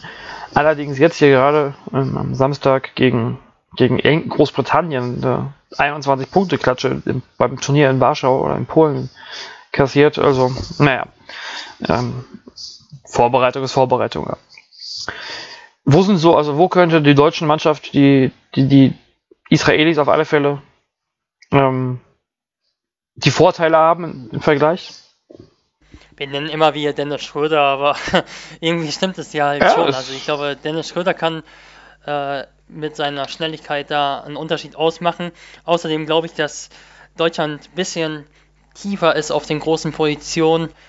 Ähm, das denke ich schon. Also ich glaube auch, dass Israel ein Team ist, gerade weil es so ruhig spielt, sehr spielintelligent zwar, aber schon eher ruhig und nicht so viele Spieler, die groß das Risiko in meinen Augen suchen, kann es schon so sein, dass sie vielleicht bei größeren Rückständen schon so ein bisschen einbrechen könnten. Dann nähern uns wir im nächsten Team auch äh, das Team mit I. Über diese schönen, ähm, schönen Überleitungen auch hierbei noch gefunden. Wir gehen dann als nächstes nach, den, nach dem nächsten Ruhetag steht dann das Spiel gegen Italien auf dem Programm. Und da treffen die Deutschen und gerade die Bamberger ja auf sehr bekannte Gesichter. Ähm, Nicolo Melli als der Spieler, den wir jetzt hier einfach mal hervorheben, so vom Namen her. Und der neue Bamberger Daniel Hackett als Point Guard dabei. Es ist Marco Bellinelli von den Atlanta Hawks, der daneben Dennis Schröder spielt. Es ist ähm, ein Luigi Datome ist dabei. Ja. Und alles. Christian Burns, ehemaliger Ulmer. Den habe ich gar nicht mehr als Ulmer in Erinnerung. Ah ja, Topscorer damals gewesen, ja, der Liga. Ja, sonst noch welche spannenden Spieler dabei? Also ich glaube, du kannst fast jede, jeden Spieler da aufzählen. Also sie haben sehr, sehr viele äh, Euroleague erfahrene Spieler. Äh, Davide Pascolo noch, der kann man da auf jeden Fall nennen, der äh, mit Trento weit gekommen ist im Eurocup vor zwei Saisons, vor, in der vorletzten Saison, äh, zuletzt in Mailand gespielt hat. Äh, Marco Beninelli sicherlich einer der absoluten Schlüsselspieler. Ich glaube, das ist so ein bisschen ein Albtraum für die Mannschaft von Chris Fleming, der hat Deutschland ja ordentlich eingeschenkt bei der vergangenen Europameisterschaft in Deutschland, äh, bei der Vorrunde. Ja, also ich glaube eigentlich generell sehr, sehr viel Erfahrung. Also Aradori, ähm, guter Scorer von außen. Äh, ja, ich glaube, man kann es echt keiner hervorheben, auch mit Nicolo Melli nicht. Ich glaube, Luigi Datoro kannst du dann erst recht nennen, äh, Bellinelli kannst du nennen. Ähm, ja, Top-Team, vor allem offensiv, denke ich. Defensiv mal sehen. Ich glaube, so ein bisschen fehlt dem Team. Ähm, ist an Variabilität auf den großen Positionen, glaube ich. Wissen vielleicht äh, an jemanden, der, der den Korb beschützen kann. Äh, Marco Cousin kann er sicher, aber ich glaube, ich weiß nicht, ob er so eine große Rolle spielen wird, denn ja, sind schon andere Spieler da, aber ich glaube, der Spielertyp, der, der Verteidiger auf den großen Positionen, ähm, der ist nicht so oft vertreten bei äh, Italien, auch auf den kleinen Positionen ist er sicherlich Luft nach oben. Trotzdem natürlich mit dieser Qualität, mit der Erfahrung, mit den Werfern, mit den auch 1 gegen 1 Spielern. Wahrscheinlich ist auch die Defense in der Gruppe äh, top. Ettore Messina gilt ja als sehr, sehr großer Taktiker. Ja, einer der Top-Favoriten sicherlich in der Gruppe mit Litauen zusammen. Ich würde nochmal kurz wirklich die, die Erfahrung hervorheben der jüngste Spieler im Kader ist Avudu Abbas, ähm, der mir jetzt auch was sagt im Hinterkopf. Ich könnte jetzt nicht genau sagen, was was er als Spieler kann, aber er ist 24 und alle anderen Spieler sind 26 oder älter. Der, der Kader ist im Durchschnitt 29 Jahre. Ich glaube, das ist schon ähm, sicherlich ein, ein Vorteil gegenüber den deutschen, der deutschen Mannschaft, die ja wirklich immer noch sehr jung ist. Und ja, ich glaube, richtig, richtig, also da geht Deutschland auf alle Fälle als Außenseiter ins, ins Spiel, würde ich behaupten. Ähm, und mich dabei nicht sehr weit aus dem Fenster lehnen. Nee, machst du nicht wirklich. da ist die, äh, das ist ein ähnliches Kaliber wie Frankreich heute. Ähm, vielleicht sogar noch besser. Da muss wahrscheinlich wirklich alles passen. Ähm, aber es ist ja zum Glück, wenn wir jetzt von Turniermannschaft reden wollen, oh, ähm, dauert ja ein paar Spiele. jetzt einen raus, ja. Dauert ja ein paar Spiele, vielleicht, ne? Also vielleicht kann sich die Mannschaft, die deutsche Mannschaft ja auch so ein bisschen in Rausch spielen und dann ähm, ist sie gegen Italien in der, in der guten Verfassung. Wer weiß. Klar. Und zu mhm. guter Letzt wartet dann Litauen auf die deutsche Mannschaft, die auch mit Ausfällen zu kämpfen hat. Ähm, aber es ist Litauen und wenn man Litauen hört, ist es immer ein starkes Team gefühlt. Wir hätten da zum Beispiel im Angebot Mantas Kalnietis, ähm, der jetzt bei Milano spielt. Wir haben Jonas Matsuris von Real Madrid. Da ist sind noch weitere äh, ACB-Spieler mit Martinas, ähm, Gecevicius, auch wenn die jetzt nicht so großen Namen haben. Wir haben die NBA-Garde um Jonas Valenciunas und Mingauskas Kuzminkas. Ähm, wir haben einen Marius Grigonis von Alba Berlin, über den wir hier schon öfters geredet haben. Edgaras Ulanovas fällt bei Jalgiris auch nicht groß auf, aber spielt da, glaube ich, auch, also spielt Euroleague seit einiger Zeit und ist immer noch relativ jung, genau wie das litauische Team überhaupt hier nicht so alt aussieht. Ja. Ist Litauen Topfavorit in der Gruppe? Mit Italien zusammen. Ich weiß nicht, ob ich das wirklich so sortieren Darauf kann. wollte ich dich also jetzt festlegen, aber es ist schwierig, ja. Ja, ich dachte es mir, aber es ist echt, ja, wie du sagst, ist so. Also, schwierig zu sagen. Also, ich sag dazu jetzt mal nichts. Ich glaube, äh, Italien ist, kann so ein bisschen so äh, für eine Überraschung sorgen, denn Ettore Messina ist wirklich ein sehr großer Taktiker, ein sehr guter Stratege, auch wenn er äh, es in den vergangenen Jahren jetzt nicht unbedingt zu den Titeln gebracht hat. Aber ja, ich glaube, Italien kann so ein Team sein, das vielleicht ist, ist Italien ein bisschen besser, weil, weil ich einfach bei Italien nochmal sehe, Marco Beninelli, also ich glaube, den Backcourt-Spieler bei äh, Litauen, der der überragt. Ich glaube, den gibt es nicht. Also den braucht es auch nicht unbedingt bei Litauen, aber ich kann mir vorstellen, dass äh, Italien sehr profitieren kann von Marco Beninelli, äh, auch von Luigi Datome mit von der Kreativität der Backcourt-Spieler. Ähm, Litauen aber auf einem ganz ähnlichen Niveau, also sehr ausgeglichen haben auf allen Positionen viel Qualität. Julius, ich weiß nicht, ob es so viele äh, Small Forwards gibt, die äh, so im Low Post spielen können wie er. Ähm, Grigonis, der wie im Point Guard spielt auf der Position 3, aber eben nicht so erfahren ist wie Luigi Datoma. Also es sind noch ganz andere Welten. Der Tom wiederum hat diesen athletischen äh, Big Man, diesen athletischen Spieler, Pick-and-Roll-Spieler mit Jonas Valanciunas. Ganz spannend. Also ich glaube, die beiden Teams sind nominell deutlich stärker als Deutschland. Das ist. Da lehne ich, da lehne ich mich wiederum jetzt nicht so weit aus dem Fenster, glaube ich. Aber ich glaube, wenn wir uns wirklich wenn man so kurz auf die Vorbereitung von Litauen guckt, die lief wirklich nicht alles, also die lief wohl alles andere optimal, ähm, haben sehr viel verloren. Ähm, von den Spielen her aber jetzt auch mal knapp gegen Spanien nur gespielt, also es ist Vorbereitung und wir werden ja erst dann wirklich ab Donnerstag sehen, wie die Teams so, wie die Teams wirklich drauf sind, aber ich glaube, wir können, können hier relativ gut festhalten, dass auch da Deutschland einfach von der Erfahrung, von dem Niveau, wo die Spieler spielen, das nochmal eine andere Stufe ist, auch wenn es vielleicht nicht die nicht die großen Namen wie Sarunas Jasikevicius oder ja, welche großen Namen hat Alitaun eigentlich? Gefühlt haben sie nie große Namen dabei, richtig, und sind trotzdem bärenstark. Und vielleicht sprechen wir dann. Saibutes, äh, Lavrinovic, die beiden Brüder unter anderem. Ja, aber auch das sind nicht so richtig die, die, so die Superstars. Die haben keine NBA-Karriere. Nee, also so.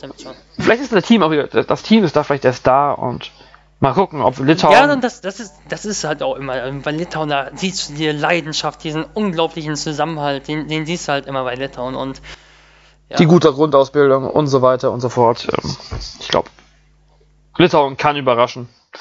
Und ja, ja auf die überraschen dann. Ja, also überraschen nicht, aber, nicht, aber so, wenn wir nur die Namen uns angucken würden und dann über das Team reden. Vielleicht noch hier so eine kleine Prognose. Ich, ich würde glaube, jetzt mal sagen, Litauen und Italien machen Platz 1 unter sich aus. Deutschland, Israel und Georgien spielen um Platz 3, 4 und 5 und ich glaube Deutschland, also ich, ich, ich, gehe, ich gehe davon aus, dass Deutschland Vierter wird und Ukraine wird wahrscheinlich keine, keine große Chance in dieser Gruppe haben. Ich sehe es ähnlich, ja. Also ich glaube, äh, langweiliger war selten, aber damit kann man, glaube ich, als deutscher Basketballfan ganz gut leben. Ja, und dann, ja, ich glaube viel mehr, also wenn wir mal auf die, noch einen ganz kurzen Ausblick wagen auf, die, auf den Rest der EM, ich glaube viel mehr ist fürs deutsche Team dann auch nicht drin, oder? Also, wenn es dann gegen, wenn es dann nur noch gegen Teams geht, im K.O.-Modus, wenn Deutschland Vierter werden soll, geht es gegen den ersten von der Gruppe A und dann ist ja vermutlich egal, wer das wird. Das geht dann wirklich nur nach diesem äh, Pokalmodus, also DFB-Pokal-Modus äh, quasi ein Spiel hast du und dann erwischst du einfach mal einen super Tag. Ja, Aber dann ist es Glück. Das, Team, das muss in dem Fall Deutschland sein, das Team. Ja. Also ich glaube, wenn es gegen Griechenland oder so geht. Griechenland, Frankreich, Polen, Finnland, Island, Slowenien. Ja, die Gruppe A ist auch bärenstark besetzt, die Überkreuzgruppe der Deutschen. Also.